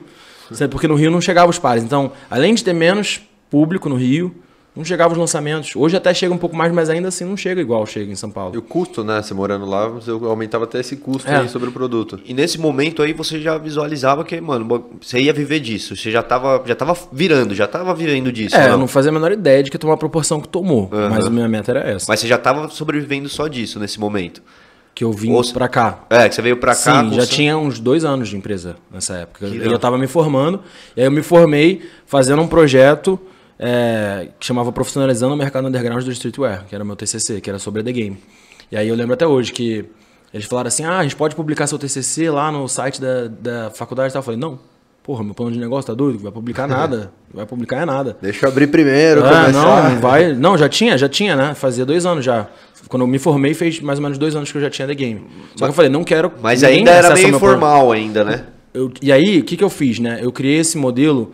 Já existia nos Estados Unidos o modelo Buy, Sell Trade, que é compra, venda e troca. Tô ligado. E aí, eu comecei, desde o começo, eu tive a visão de que eu queria fazer conteúdo. Eu não queria só. Eu percebi que ninguém conhecia aquilo no Brasil, então eu falei, eu quero fomentar isso no Brasil. Eu não quero só vender, não quero só monetizar. Quero fomentar. Porque se eu fomentar, se eu ajudar esse negócio a crescer aqui no Brasil, consequentemente, a hora que o negócio crescer, eu vou estar mais bem posicionado, as pessoas vão ter aprendido sobre isso comigo. E aí eu já comecei a fazer conteúdo desde o começo. Aí Se eu você peguei... cresce o mercado, cresce seu potencial de cliente. Exatamente, exatamente. E aí eu peguei esse modelo de negócio buy, sell e trade e falei, vamos, vamos reinventar isso. Aí eu peguei e a gente, eu, eu vim com a ideia do news, shop, sell e trade. Então, notícias, venda, é, é, compra e troca. Então a gente compra de você, a gente aceita troca em crédito na loja e aí consignação também.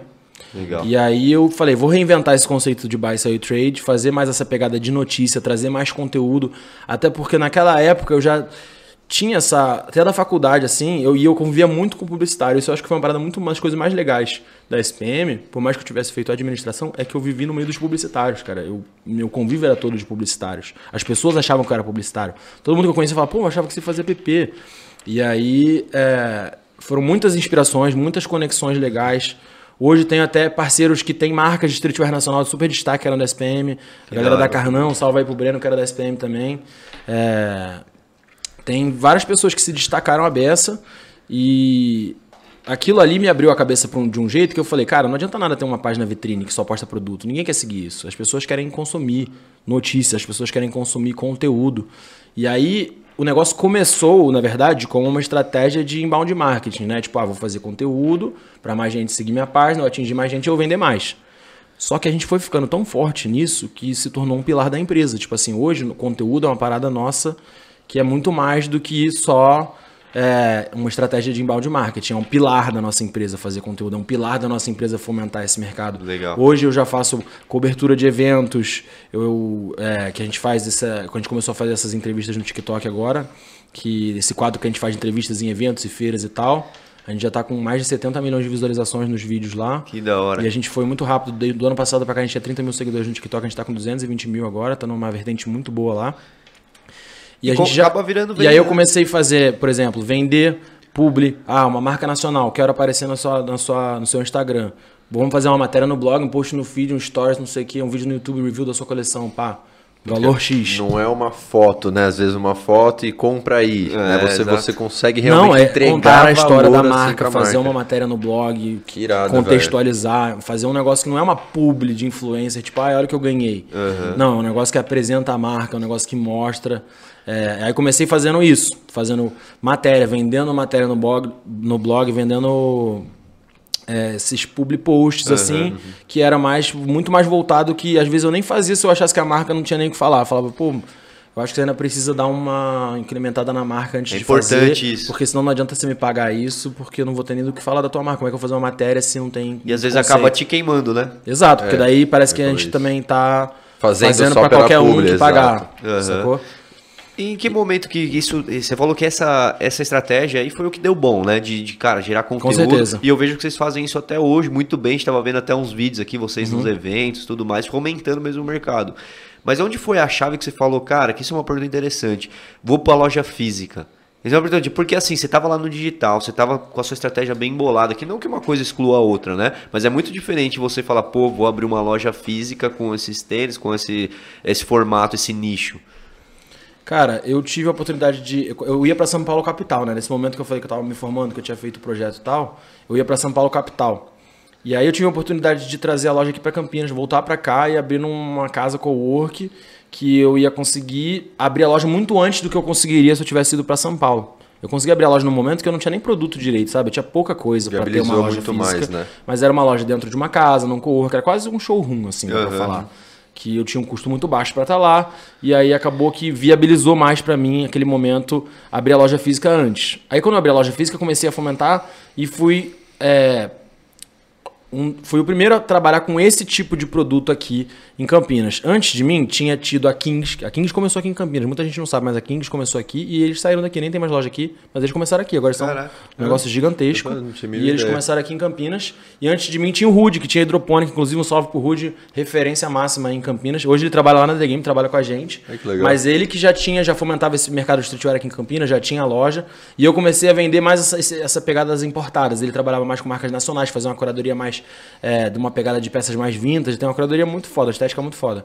E aí eu trabalhava mais com essas peças mais hype, Babe, Supreme, essas marcas que eu já Sei. falei. Comecei a, e aí com, com os tênis mais exclusivos. Então eu fui meio que pioneiro nesse setor do streetwear em Campinas. E foi bom que a partir dali eu fui crescendo. Aí o, o momento do baque é, foi na pandemia. Que aí, ali, e aí foi muito engraçado, porque primeira semana parou tudo. Todas as vendas. Eu não vendi absolutamente nada. Eu falei, fudeu. Meu negócio acabou. Vou falir, né? vou falir, acabou. O que, que é isso? O mundo tá acabando. Era só tênis, né? Mais tênis, pelo Era menos. tênis e roupa. Mas a- a- o nicho mesmo era o tênis, né? Sim, aí que nem eu falei, no começo eu comecei com mais peça de roupa importada, depois eu fui mais pra tênis, e aí eu fiquei no numa parte ali mais com tênis. Eu tinha roupa também, mas eu tinha muito mais estoque em tênis Aqui, do que em roupa, nessa em época que era nessa casa. é. Entendi, era isso que eu queria saber. E aí, é, depois disso, eu fui, depois fui flertando, eu fui é, expandindo para marcas nacionais depois, nesse momento da pandemia. Porque o que aconteceu? Brecou. Trazer coisa de fora, Fechou brecou as viagens, tudo, né? brecou. No- nessa primeira viagem que eu fiz, eu fui, comecei a comprar as coisas tal, comecei a conhecer pessoas e tal. Aí chegou um ponto que eu conheci pessoas e comecei a arrumar lugar para ficar nos Estados Unidos de graça. Aí eu comecei a fazer viagens inteiras que eram 100% focadas em Compra. compras. Aí a primeira viagem que eu fiz era um perreco absurdo. Eu dormia dentro da loja do meu parceiro, inclusive, também salve pro Curisca aí de Nova York, parceiro demais. É, eu dormia no chão da loja dele, mano. Tá ligado? Tipo, ele tinha, uma, ele tinha um AP também, e dentro do AP dele, a sala dele era uma loja. Caraca. E aí eu dormia na loja dele. Eu ia pra lá, dormia lá em Newark, que é o bairro dos brasileiros de Nova York. E eu fui conhecendo pessoas, arrumando lugares pra ficar e viabilizando essas viagens, até que chegou um ponto que eu falei, eu quero ir pra Califórnia de novo. Foi lá que tudo começou.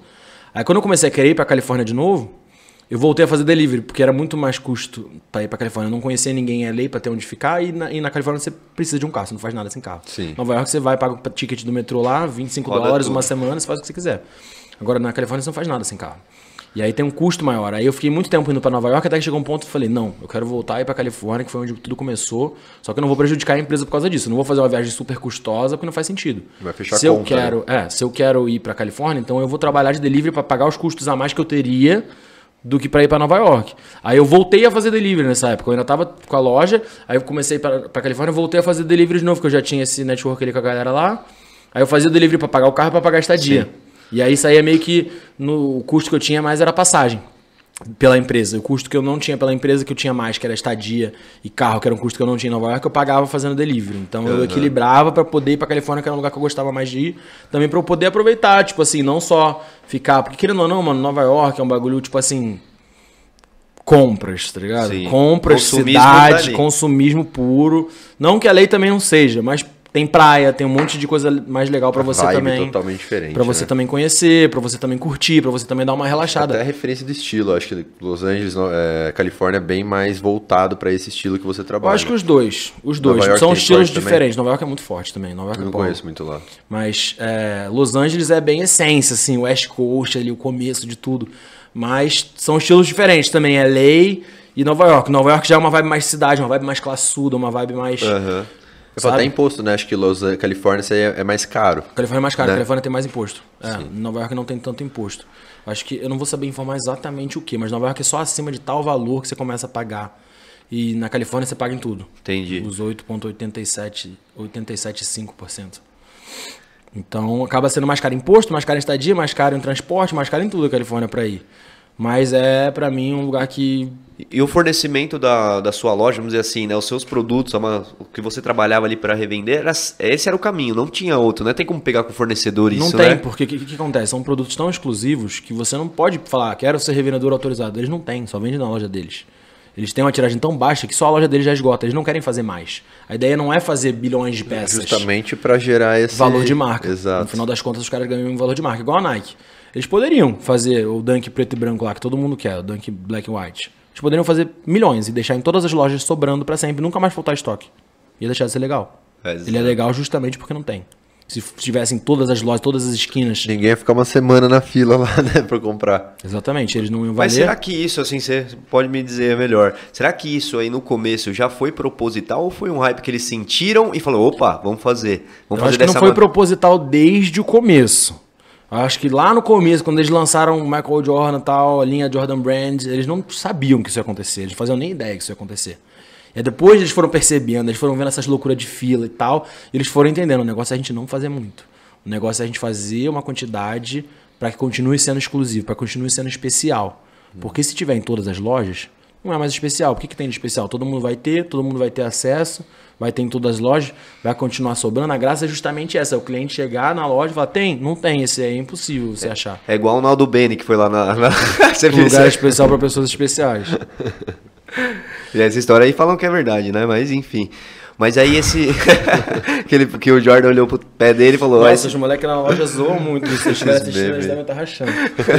E o... Mas aí, cara, muito sinistro isso de exclusividade. As marcas, tipo, na minha opinião, acertaram muito. E acho que ela- elas vendem um mercado de revenda também depois que começou a surgir. Porque, cara, existem vários mercados ali. Que hoje eu vi que vocês trabalham esse esquema de troca também, né, cara? Então o cara chega lá com um tênis que vocês também, que é exclusivo, vocês têm interesse, vocês fazem o Eu, rolo. vou, eu sempre ofereço um valor em dinheiro e um valor em crédito na loja. Prefiro que ele faça crédito na loja. Então eu vou falar, eu te dou mil em dinheiro ou mil duzentos em crédito na loja.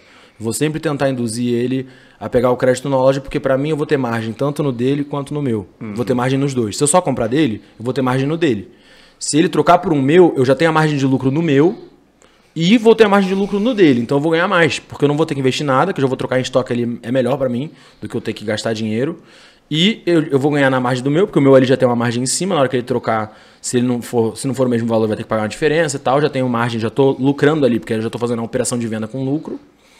E a hora que eu pegar o dele, eu não vou vender o dele um pouco mais caro. Então, eu ganho um dos dois lados quando ele faz a troca. Pra mim é sempre melhor fazer troca. Inclusive, quem tem tênis aí, quiser Aí, ó. trocar, quiser levar lá na Day Game, a gente pega tênis novos e tênis semi-novos em boas condições. A gente só pega tênis semi-novo muito pouco usado. Assim, a gente não gosta de pegar tênis muito usado. Então, a gente isso é- acha isso é que Já interessante. comenta aí, eu perguntar isso. É, como? porque as- como que, que você precifica um tênis assim, cara? Eu imagino que seja difícil também, né? Porque é, É. algo exclusivo. Você não tem um um lugar pra pesquisar quanto custa esse tênis. Porque às vezes tem um, dois, três só, né? Como que vocês precificam um tênis, principalmente Hoje usado? já tem uns marketplaces no Brasil que ditam um pouco o valor, assim, mais ditam, né?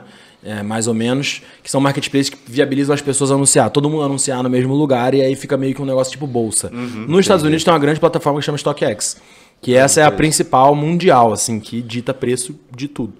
E essa plataforma é gigantesca, eles vendem bolsa, relógio, tênis, roupa, tudo. Mas mais premium, assim, as coisas mais exclusivas. Tem igual bolsa, o cara que tá oferecendo e o cara que tá vendendo. O cara que tá vendendo por, por menos e o cara que tá oferecendo mais. Até que um chega no outro e dá match na Entendi. oferta. Você chega lá, tem o cara, tem tipo assim, ah, buy, aí tem o valor do cara que tá oferecendo por menos. E sell, tem o valor do cara que tá oferecendo mais. Se você quiser vender instantaneamente, você vai lá e aceita a oferta de alguém. Se Você você bota quiser. a ordem lá, igual bolsa. Só que nunca vai ser bom aceitar a oferta porque você tá aceitando o mínimo, entendeu? E se tem mais gente procurando, o cara pode... E aí o Vai preço vai variando, aí vai comprando. Ah, tinha um cara vendendo a 500, comprou. O próximo tá pedindo 550, comprou. O próximo tá pedindo 600. E isso vai ditando um valor de mercado, entendeu? Entender. Então- E, e no físico vocês fazem praticamente isso, então, na verdade, né? Também. Se o cara vai lá na loja com tênis seminovo, pra você avaliar ele ali no momento, assim. O que, que, que faz esse, esse tênis aí realmente, tipo, você fala, pô, esse daí vale a pena eu ter aqui e tudo mais? Ultimamente eu tenho preferido pegar seminovo mais os mais exclusivos. Se for um negócio mais comum, tudo bem que tudo que a gente vende é exclusivo, mas vamos dizer níveis de exclusividade, assim.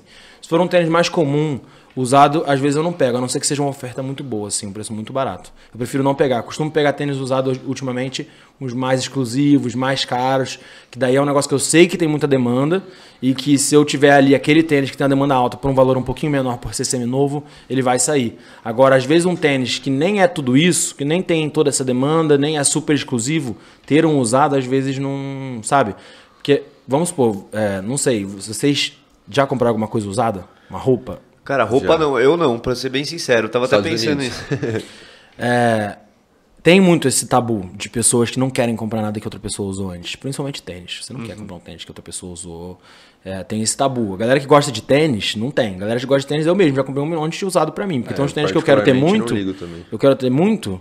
E eu sei que ou vou comprar esse usado aqui um pouquinho usado por um valor bom, ou vou ter que pagar uma baga no novo. Aham. Então, às Se vezes, eu tiver, prefiro às pegar vezes. um usado, um que tênis que eu quero muito. E isso rola muito entre o mercado do tênis. Mas entre as pessoas normais, agora que esse mercado se tornou mainstream, às vezes um tênis muito normal, usado, não justifica.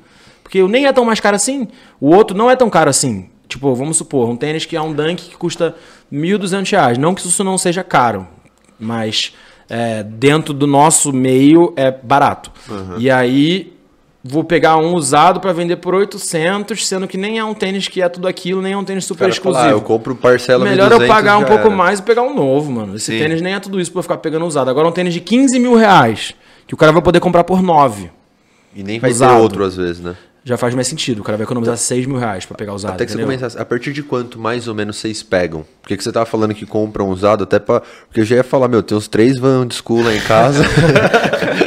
Tô brincando. Tem o chinelinho da Champion Não, aqui, mano. mas até pra galera entender, entendeu? Qual que é o critério a partir de assim, porque senão a galera vai, né? Hoje em dia, as pessoas compram tênis e postam uma foto no Instagram e vende. Esse é o tênis que eu amo comprar. É o tênis que o cara usou uma vez no shopping. É o tênis que o cara. E aí ali já tem a oportunidade de pagar mais barato e de vender um pouquinho mais barato um negócio que é novo. Entendi. Então, não que eu só pegue assim, mas eu prefiro mil vezes pegar é, tênis que foram muito poucos usados. E como a gente está falando de tênis caros, a gente está falando de tênis que as pessoas cuidam. Tênis que as pessoas têm um carinho. O cara vai numa, numa festa, numa chácara, ele não vai usar o tênis. Ele vai usar o tênis surrado dele. Aquele tênis ele vai usar para ir num evento suave, ele vai usar para ir não sei o que, tal. Tem a galera que cuida. Óbvio que tem gente que destrói o tênis. Mas se o cara chegar com o tênis que já tá com muitas marcas de uso, assim, tal, não sei o que, já nem pego.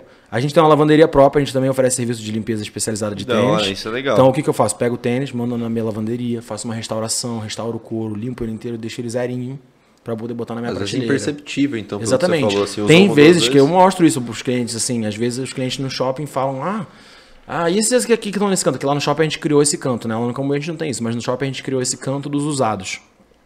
A prateleira dos usados. Aí a pessoa pega e fala assim, nossa, e por que, que esses tênis aqui? Ah, esses aí são os usados. Aí a pessoa pega e fala assim, nossa, mas isso aqui é usado? A gente fala, é, isso é usado. A gente mandou pra nossa lavanderia, legal, restaurou tal, não sei o quê. A gente deixa o tênis zero. Aham. Então a gente faz muito esse processo também, de pegar, às vezes, um tênis, restaurar ele todo, e aí ele já ganha valor naquela restauração. Às vezes o cliente não tem esse- essa visão. Tipo, dele pegar o tênis e restaurar ele e deixar limpinho pra vender, ele poderia negociar muito melhor comigo. Mas ele não faz, ele pega o tênis dele todo sujo, eu vou olhar pra aquele tênis e falar, irmão, Sim. quinhentão. Aí eu vou pegar o tênis, vou re- revigorar ele inteiro, fazer uma limpeza e eu, na hora de apresentar pro meu cliente final, não vou apresentar daquele jeito, igual ele apresentou pra mim. Se ele tivesse tido, às vezes, a visão de limpar ele antes de apresentar pra mim, já ia mudar Já tudo. na ganhava uns negociação. 200 a mais. É né? igual certeza. vender uma moto, um carro. Eu tô ensinando os ou caras aqui, qualquer né? Não deveria venda. tá ensinando. é, tá, tá dando uma consultoria Mas, aqui de enfim. graça. Então, mas interessante, cara, que é, quando você foi pra loja física, hoje você tá no Iguatemi, né? Uhum. Muito louco isso, que eu acho que é muito público também, né? Acertou ali no, no- na praça, né?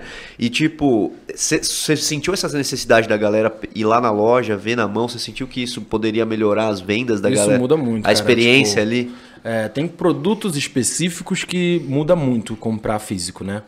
Por, por exemplo, calça. Calça é uma coisa horrível de comprar online. Você não consegue ter noção nenhuma de como vai vestir. A hora que você compra, chega, veste mal. Camiseta não. Camiseta você já sabe mais ou menos o seu tamanho. Pô, eu visto L normalmente. E se você conhece a marca, mais fácil ainda. Você já comprou daquela marca, É. você já sabe que o corte é mais ou menos aquele. Então, camiseta, por exemplo, você gosta de usar coisa larga, você vai comprar sempre um XL e você sabe que você vai estar tranquilo. Ou você gosta de usar algo mais certinho, você vai comprar sempre uma M. Agora, calça muda muito o corte, o jeito que veste. O tênis também muda muito, cada modelo tem uma forma. A Nike tem. do- da própria Nike, aí você fala, ah, não, da Nike eu calço tal. Não calça, irmão, porque tem 70 modelos, cada modelo é uma forma diferente. Ah, da Adidas eu calço tal. Não calça também, porque tem tantos modelos de formas diferentes. Você pode falar do modelo tal. Eu calço tanto. Ah, de Air Force eu calço 43, porque a forma é mais larga. Mas já de Dunk eu calço 44, porque a forma é mais apertada. Então tem muito isso, sabe? Então isso muda muito. A experiência de também poder comprar e sair com tênis na mão e a segurança de você estar comprando num lugar que você tenha certeza de que você está comprando um negócio original, porque esse mercado tem muito, muita falsificação. Eu comentei essa credibilidade, né? Você abrindo uma matriz mesmo vendendo no site ainda, acho que melhorou bastante, porque o pessoal, pô, tem loja em shopping, Tem já é totalmente diferente de uma loja só online ali, que às vezes E a tá gente mais foi passível. a primeira né? loja desse segmento a abrir uma loja própria em shopping no Brasil. Assim, já tem outras lojas em São Paulo que fazem, que colocam os tênis consignados em outra loja, entendeu? Tem lojas que funcionam como marketplace em São Paulo. Ai, que legal. E aí a loja é um marketplace de várias marcas e também tem tênis. Já tava, já, e eu já estava observando isso em São Paulo, estava vendo isso acontecer em São Paulo, esse movimento dos tênis estarem entrando nos principais polos, nos shoppings, Cidade Jardim, Iguatemi JK, os shoppings mais fodas, assim, shoppings mais desejados do Brasil. Eu tava olhando para aquilo falando, cara, será que não, não vira ir com a própria loja e meter, botar, Meter cara essa assim bronca? mesmo. E aí a gente foi a primeira loja do Brasil a botar uma loja própria mesmo nossa. E em termos de branding isso é absurdo, né? Tipo, a gente conseguir atingir esse patamar e também desmistificar e provar, sabe, que tem muita gente que olha ainda para esse mercado e não entende e fica puto. Tem gente que não gosta da gente de revendedor. Tem gente Certo. que fala: "Ah, esses caras compram tudo e por causa deles eu não consigo comprar no valor que sai".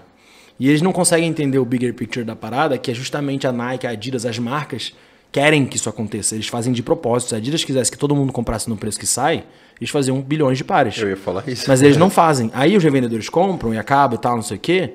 Aí falam, é culpa dos revendedores. Por causa deles eu não consigo ter meu tênis no tamanho, no valor certo. Então tem muita gente que ainda julgava esse mercado, enxergava isso. Esse era o meu projeto desde o começo da faculdade, profissionalizando o mercado underground do streetwear. Que era justamente a gente conseguir levar esse tipo de revenda, que é a revenda não autorizada, né? uma revenda informal, é, para outro patamar, que foi o que a gente conseguiu fazer, a gente conseguiu levar isso para dentro de shopping.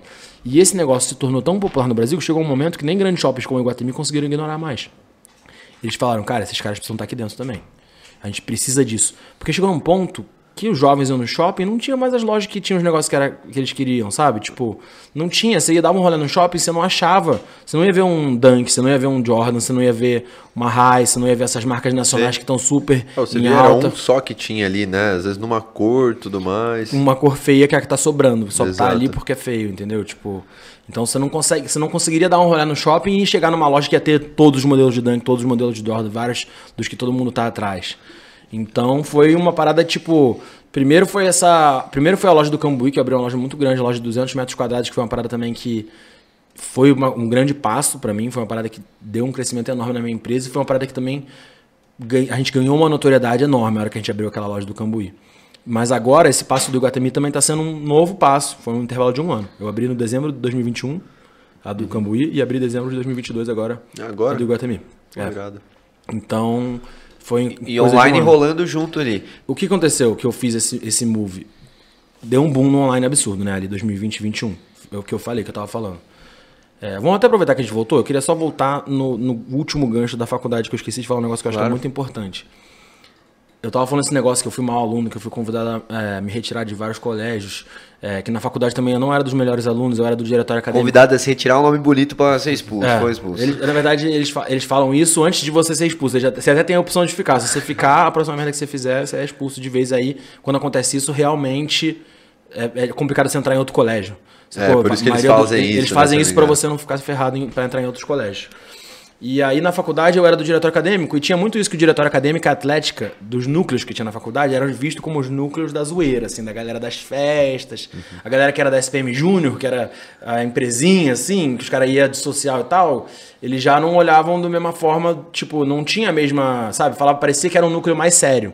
O diretório acadêmico era a galera da zoeira, a galera da atlética era a galera da zoeira. Não tinha esse respeito dentro da faculdade como eu vejo muito mais em São Paulo é muito diferente, porque no Rio é, os núcleos, os diretórios acadêmicos também fazem muita festa. Ficavam muito responsáveis por fazer festa. Naquela época, hoje em dia os diretórios acadêmicos em São Paulo também fazem. Mas naquela época eu lembro que em São Paulo era mais as atléticas. Aqui e os diretórios acadêmicos cuidavam mais de parte acadêmica só. E lá no Rio não, lá no Rio os dois faziam festa. No caso da SPM, só o diretório acadêmico fazia. A Atlética começou a fazer mais agora, mas o diretório acadêmico fazia muito mais. Cuidava de toda a parte do trote, toda a parte da integração, todas as coisas. E eu tinha, eu era meio mal visto pelos professores. Eu era um cara que, porra, matava muita aula, um cara que faltava, um cara que chegava atrasado, um cara que tava sempre no bar. E naquele momento eu e eu tava, que nem eu falei pra vocês, eu sempre queria já estar com a mão na massa, eu queria estar no mercado, eu queria estar trabalhando, eu gostava mil vezes mais de estar no trabalho do que estar na faculdade. Na faculdade, às vezes eu tava numa matéria que eu ficava, nossa, que saco. Mas aí, na hora que eu tava no trabalho, eu ficava muito mais empenhado, muito mais empolgado. Quando eu fazia coisa pro diretório acadêmico, eu ficava muito. Às vezes eu faltava. Teve vezes que eu faltei prova, tive que fazer prova substitutiva, porque eu tava fazendo produção na chopada, eu tava mais preocupado com a produção na chopada, dar certo, do que com a minha prova.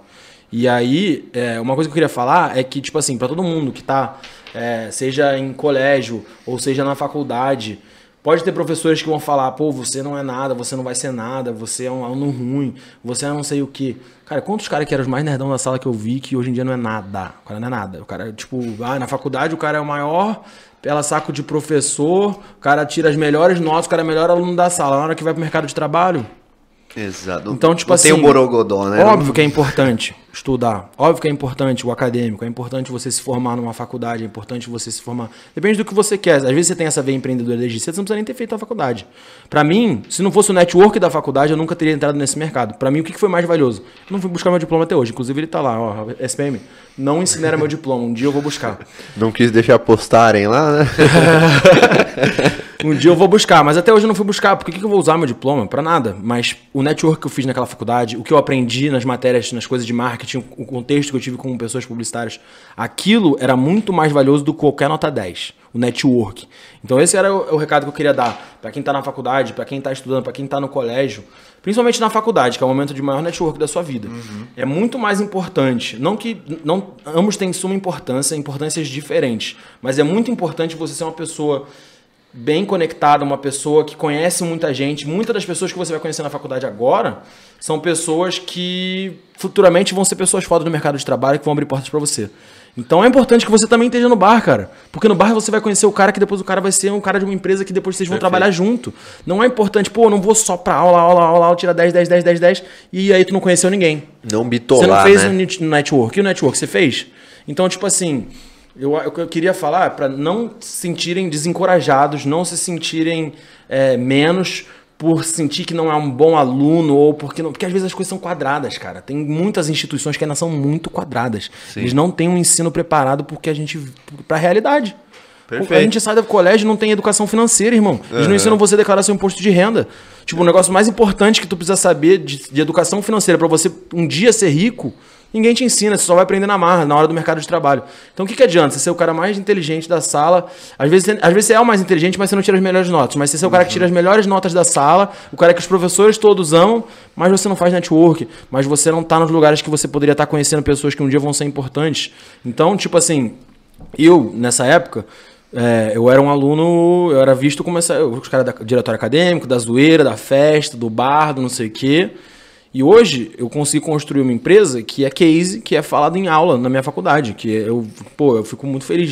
Sim. A primeira vez que me mandaram que a minha empresa estava sendo pauta de case, ou que alunos de, de, de, de, da faculdade me chamaram falando, a gente quer fazer um trabalho da faculdade sobre a sua empresa. Tipo, porra, isso daí, porra, né? me tocou, tá ligado? Eu falei, pô, o moleque que, tipo, era visto como o cara da zoeira, que não era tão sério na faculdade, pá, que vários professores não Exato. botaram fé, falaram assim, pô, esse moleque aí, o moleque não quer nada com nada, o moleque É, não mas pá. é- mas é eu isso. tava mais focado no mercado de trabalho do que eu tava preocupado com as minhas notas, tá ligado? Aham. E é isso também que a gente tenta trazer aqui, né? velho? No final, tudo é negócio, esse é o nome do programa. Porque, cara, não, não- você não precisa ter uma faculdade para ter um negócio, você Uhum. não precisa.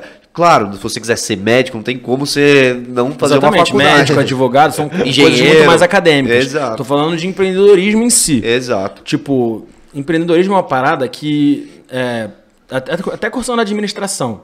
Muita coisa você vai ter que aprender na marra, muita coisa você vai aprender na hora que você fizer.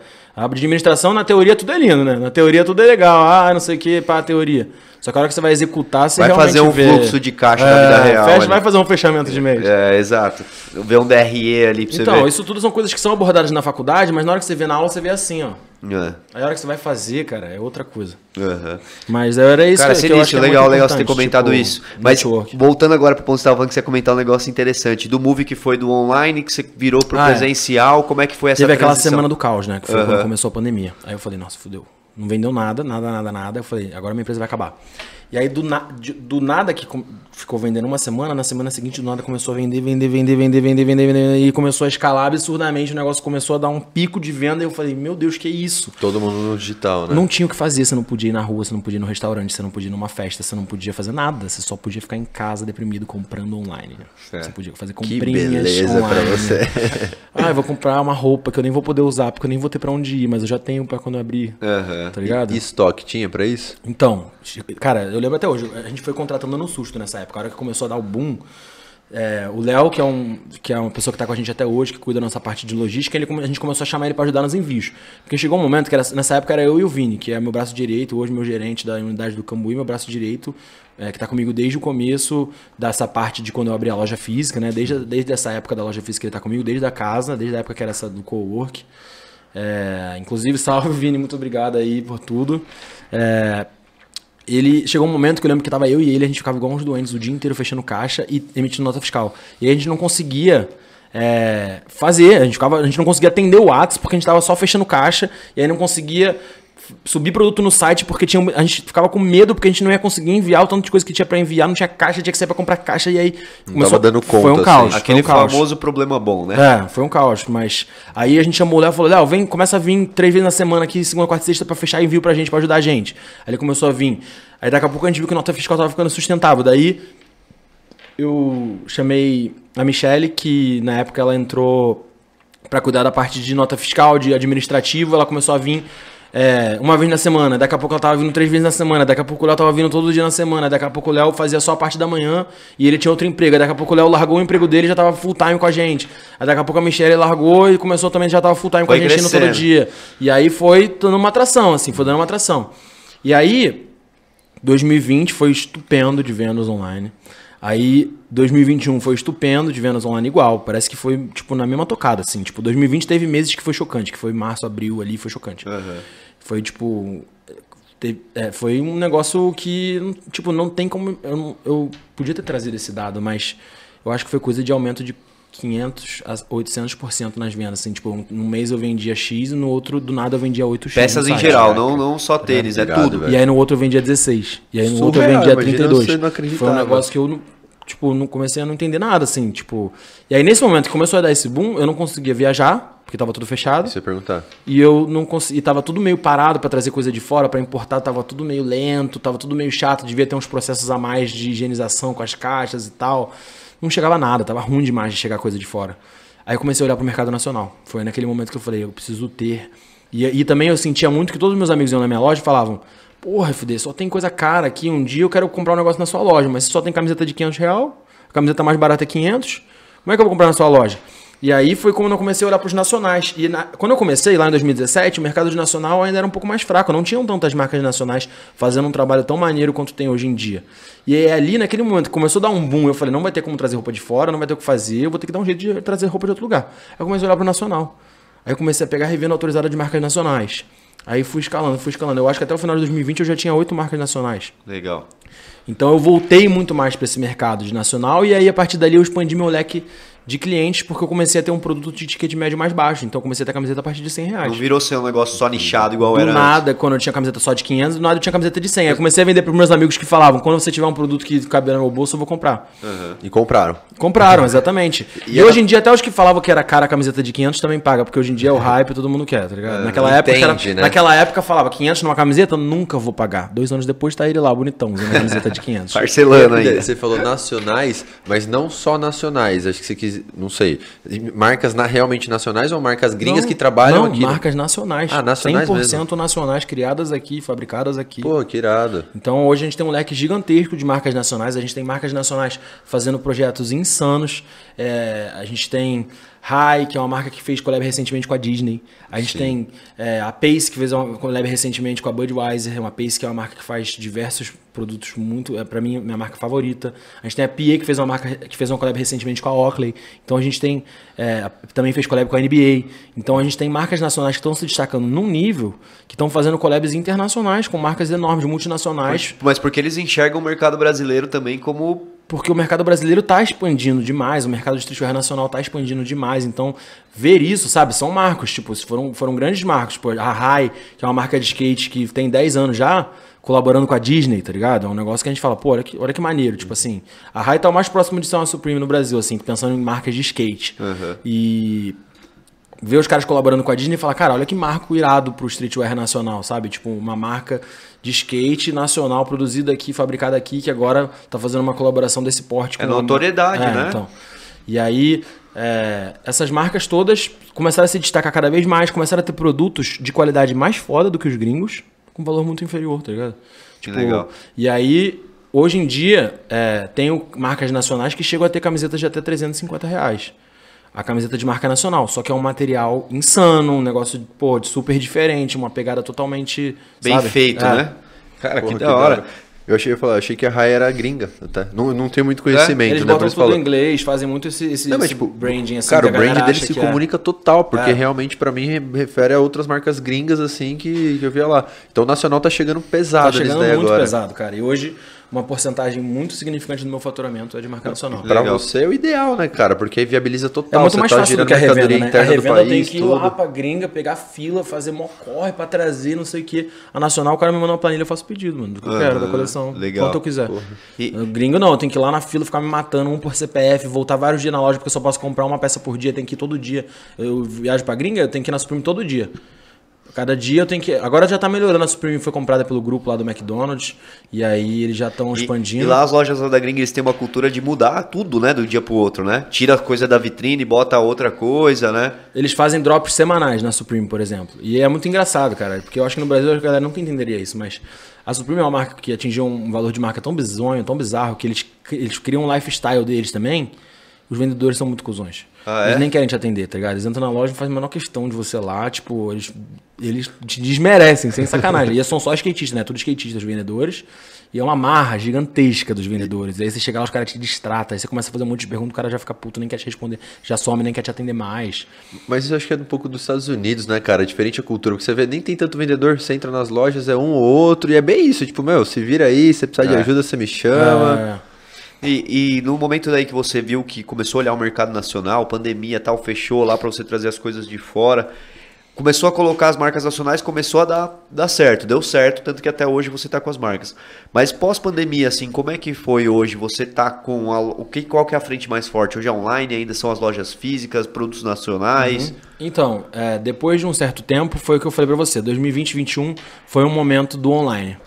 E aí eu sabia que a hora que abrisse tudo, ia ter uma queda. Eu tinha certeza, né? Tipo, era, era nítido. Do mesmo jeito que a hora que fechou tudo, todo mundo começou a comprar online, a hora que abrir tudo, vai ter um impacto no online. Tá muito bom pra. Aí eu já comecei a mexer meus pauzinhos. Falei, agora eu preciso abrir uma loja pica. Agora eu preciso abrir uma puta loja. Porque a hora que abrir, eu preciso estar pronto. A hora que abrir, todo mundo vai querer ir na loja física. Todo mundo vai querer ter uma experiência de loja física. Aí eu já comecei meus trâmites é, em julho de 2021. Que eu falei, quero inaugurar uma loja em dezembro. Porque eu acho que até dezembro vai ser quando as porteiras vão estar abrindo de vez. Pega o Natal. Exatamente, era um plano. Aí eu comecei em julho o projeto da loja, ainda peguei o aluguel da loja no valor de pandemia ainda, num lugar, no momento que ninguém tava querendo alugar nada. Negociação. Eu falei, vou alugar agora, vou pegar esse espaço grande, tava num valor melhor. E aí já fui fazendo a obra, já fui fazendo esse trâmite e inaugurei também ali no momento certo. Então na hora que eu falei, vai dar uma baixa no, no, no online, eu vou estar forte no offline, vou estar forte no físico. Então foi mais ou menos essa estratégia que eu fiz. A hora que eu percebi que ia, ia ter essa queda no online, já estava vendo todo mundo especulando, já estava vendo isso sendo falado nos Estados Unidos que já estava abrindo antes, eu já estava vendo as matérias falando que e-commerce, sales, dropping, tá ligado? Aí eu falei, nossa, vai acontecer comigo. Então eu preciso estar pronto. A hora que isso acontecer, eu quero estar com uma loja física gigante. A hora que, a hora que voltar os olhos para o físico de novo, eu quero estar pronto. Perfeito. E aí eu fiz todo esse plano, inaugurei dezembro de 2021 e foi um negócio. Que da hora. Sucesso total. Foi um assim. risco, né, também, né? Foi um risco. Foi assumir risco, Eu empreender peguei, é, exatamente, peguei um negócio sem saber, pode ser que desse uma terceira, quinta onda, e eu, e eu tava, isso aí também é um negócio que eu ficava assim, ficava em choque, eu falava, Aham. cara, se tiver outra onda, fudeu. Agora que eu já aluguei esse negócio, se não puder inaugurar, tiver que ficar com o negócio alugado, sem poder inaugurar, assumir uma responsa muito grande de obra. É, e naquele momento, eu, a minha obra ficou muito mais cara do que eu imaginava que ia ficar, né? Aquele Normal. clássico. A obra é aquele assim. clássico. Aí eu tinha pensado que eu ia gastar X, eu gastei 2x e meio. E aí é, tive a oportunidade de usar o Pronamp também, que foi uma parada Legal. que foi muito maneira, que é, para quem não conhece também o Pronamp foi um recurso que o governo disponibilizou para as empresas no momento de pandemia, que era como se fosse um empréstimo sem juros praticamente, é um juros insignificante, que eles injetaram dinheiro nas empresas para você poder é, para você poder investir para sua empresa. Na, na verdade, a ideia não era nem para você estar pegando esse dinheiro para expandir, era para as empresas sobreviverem. Exato. Só que eu tava numa outra visão, a minha empresa tava dando mais do que certo, eu nem precisava se você ver. E não foi Mas todo mundo que teve acesso, né? Você podia, era setores específicos, É. por exemplo, comércio, moda, essas coisas, tava todo mundo ferrado. Nós tivemos acesso também. Então, e aí era de acordo com o tanto que você tinha de faturamento de nota fiscal do ano anterior. Perfeito. Aí você podia pegar uma porcentagem do que você tinha faturado de nota fiscal do ano anterior, do seu ano fiscal anterior. Você poderia pegar uma porcentagem de, desse empréstimo e aí tinha um parcelamento lá e os juros é tipo. Carência e tal. É um negócio que não. Não existia, É, né? eu acho que foi seis meses pra É. você começar a pagar a primeira parcela. Isso aí. E um juros que não existe, é um juros Inclusive, insignificante. pra quem tá assistindo, fica esperto que às vezes tá rolando também. Eu vi que ia soltar outra rodada. No momento que a gente tá gravando esse podcast aqui, fazendo aqui ao vivo, eu vi que tava rolando. Dá uma cobrada do seu gerente. Uhum. É, dá uma Claro, pesquisada também, aí né? sobre É. o Pronamp, é uma parada Que vale a legal, pena. é um incentivo que eu achei que foi maneiro da parte do governo nesse Sim. momento que a gente tava... Que Não só pra sobreviver, cara. Eu falar isso daí, é pra você investir na sua empresa e foi totalmente É. no momento certo, porque se você colocasse tudo que você tinha ali na loja, talvez você não teria de estoque pra conseguir abrir uma super loja que você abriu, tá ligado? Exatamente. E naquele momento eu peguei essa grana, botei na obra da loja ali, tava correndo esses riscos todos, o negócio ficou mais caro, gastei mais dinheiro do que eu tinha. É, eu fiquei ali na véspera de inaugurar a loja, eu fiquei no osso, no osso, no osso. Eu gastei tudo, tudo, tudo que eu tinha. Apostei tudo, assim, foi tipo um all-in, assim. Tem Se que dar desse certo agora, Se não né? desse certo, eu tava ferrado ali, sem sacanagem. Se não Que desse da certo, eu hora. tava ferrado. E aí deu muito certo, tá ligado? Deu muito certo. E aí a inauguração vendeu um valor que eu falei, caraca! Aí no segundo dia vendeu mais que a inauguração. Aí no terceiro dia vendeu mais, porque era semana do Natal, né? Era dia 17 Você abriu na hora de dezembro. certa. Você Semana do Natal. Aí, na inauguração já vendeu um valor que eu fiquei chocado. Aí eu falei, caraca, vou ficar rico, agora eu vou ficar rico. Eu falei, não, tem que ver janeiro como é que vai ser. Não, não sei o que. Não, não sei o que lá. Aí, no, dia- no segundo dia da inauguração vendeu mais que a inauguração. Aí no terceiro dia vendeu mais que o segundo. Aí no quarto dia vendeu mais que o terceiro. Daí eu falei, caraca, nossa. Aí eu falei, nossa, será que vai vender assim todo dia, o ano inteiro, tá ligado? Aí chegou janeiro e você falou, opa. Nossa, tá ligado? Mas é isso, pô, da hora pra caralho essa história. E ainda você tá com outro agora no Cambuí. E hoje site e loja física se É. complementam E aí agora o que eu tô fazendo? A terceira etapa. Eu não sei nem se eu deveria ficar ensinando muito, mas é, fala, Cara, ensina à vontade, porque igual você falou do tênis, todo mundo, tenho certeza que alguém já ouviu isso na vida. Pô, você vai vender, dá uma lavada, dá um jeitinho ali, É. isso, aquilo. Só que quantos fazem? É isso que a gente mostra Uhum. aqui, tá ligado? Tipo, o caminho tá aí pra todo mundo, meu. Só que você tem que ser resiliente, você tem que ficar lá na fila, lá, Assumir dormir à noite e tudo mais. Uhum. Agora, quem tá disposto a fazer É. isso, tá ligado? E aí pros que estão, né? Fica, fica a dica aí. Eu fiz, do mesmo jeito que eu fiz esse move todo do, do, do físico, né? Eu fiz o move do Cambuí lá. Abri a loja enorme, 200 metros quadrados, loja conceito, muito foda. Tipo, chamei atenção no Brasil todo. Eu fiz um negócio que eu falei, beleza. É, talvez para Campinas nem precisava de uma loja tão grande quanto eu fiz, mas eu fiz um negócio que chama atenção no Brasil todo. Todos os nossos vídeos que a gente faz no Instagram, TikTok, todo mundo vê no Brasil todo. É um negócio de notoriedade, sabe? Tipo assim, não tem nem em São Paulo não tem uma loja tão grande quanto a nossa. Então a gente fez um negócio que eu sabia que não era só tanto que é, o meu pai também nessa época foi engraçado. Eu chamei ele para conhecer. Eu falei, aluguei esse lugar aqui, vem conhecer o lugar que eu aluguei para eu abrir minha loja nova. Aí ele chegou no lugar e já falou: você tá maluco? Olha o tamanho desse lugar, você tá pirando, você vai dar um passo maior com a perna, você vai se quebrar, você vai quebrar a empresa, não sei o que. Você pirou, como assim? Olha o tamanho dessa loja, o tamanho desse lugar, não sei o que e tal. Ele é muito conservador, né? Tipo, uma geração diferente, uma.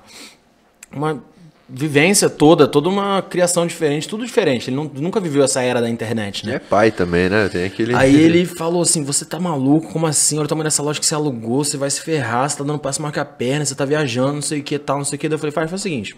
Pode ir lá, vai. Não precisa dar mais dar conselho de nada. Não quero mais ouvir sua Só opinião. vim te mostrar. Só vim te mostrar. Não precisava ter dado opinião. Era só pra você ver. Tal, não quero a sua opinião.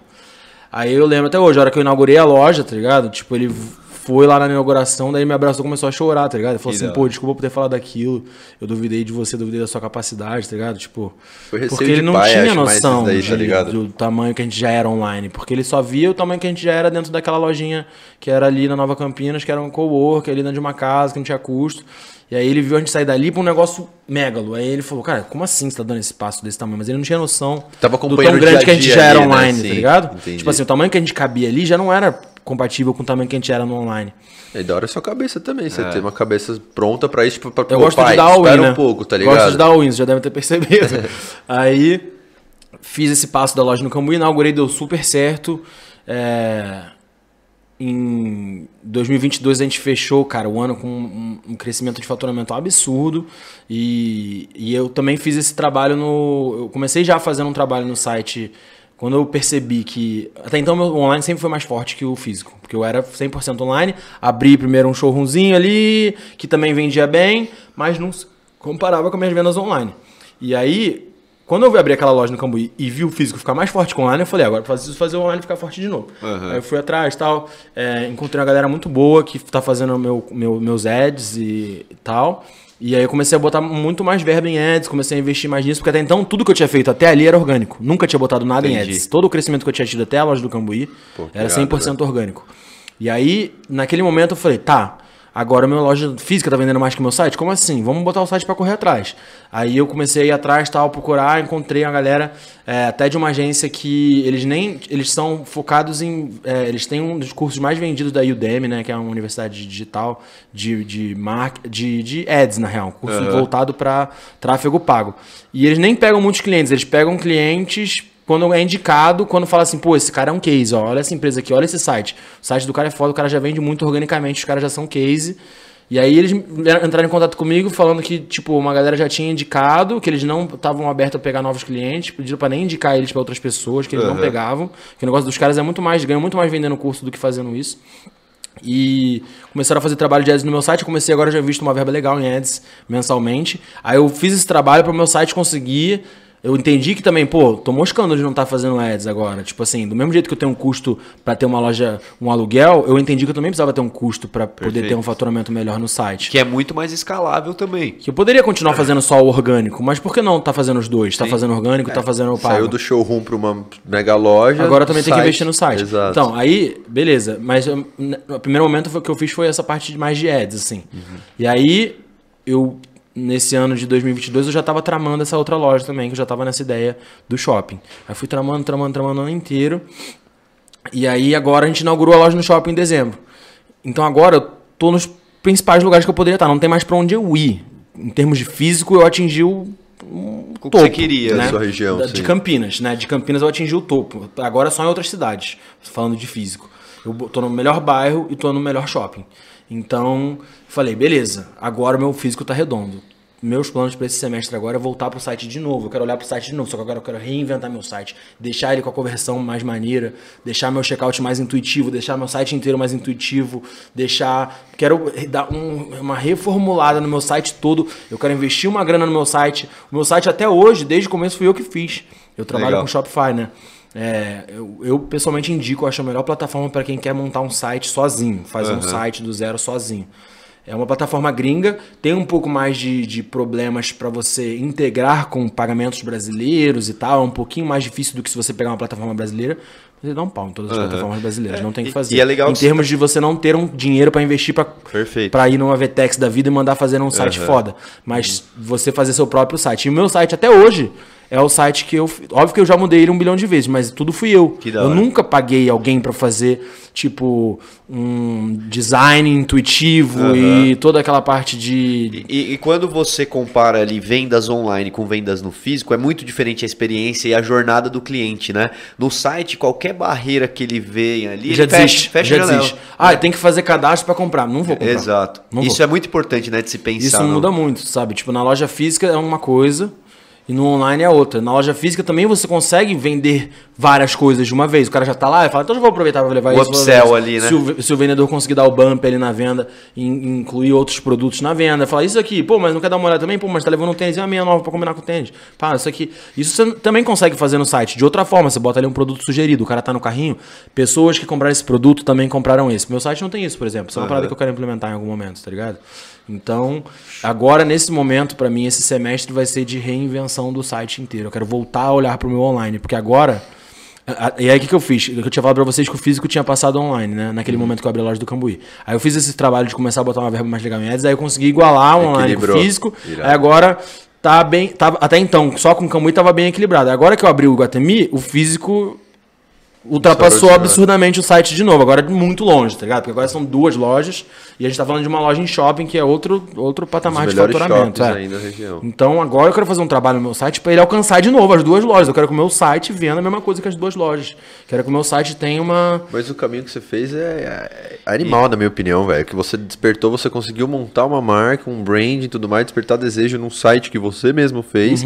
E agora sim estruturar, que normal. Agora sim pensar, investir, pegar um cara que é um profissional disso. Pra, eu esqueci a, a expressão, mas é design voltado para conversão. Legal. É, experiência de produto, é, E- experiência de compra online, tudo isso é uma parada muito, tipo assim, você mostrar o valor à vista no Pix, mostrar as parcelas, mostrar produtos que pessoas também compraram, a avaliação, aquela coisa de prova, prova social. Tudo é gatilho, As né? pessoas que, ah, eu já comprei esse tênis e gostei, reviews e não sei Legal. o que, um milhão de coisas que você consegue botar, principalmente nesse negócio também, a pessoa tem que, no online, às vezes a pessoa chega no meu site, ela vem pelo TikTok e tal, ela não conhece minha loja, ela não sabe que a gente é um dos maiores do Brasil e que a gente tem uma puta credibilidade. Ela vai olhar lá e falar, será que é original?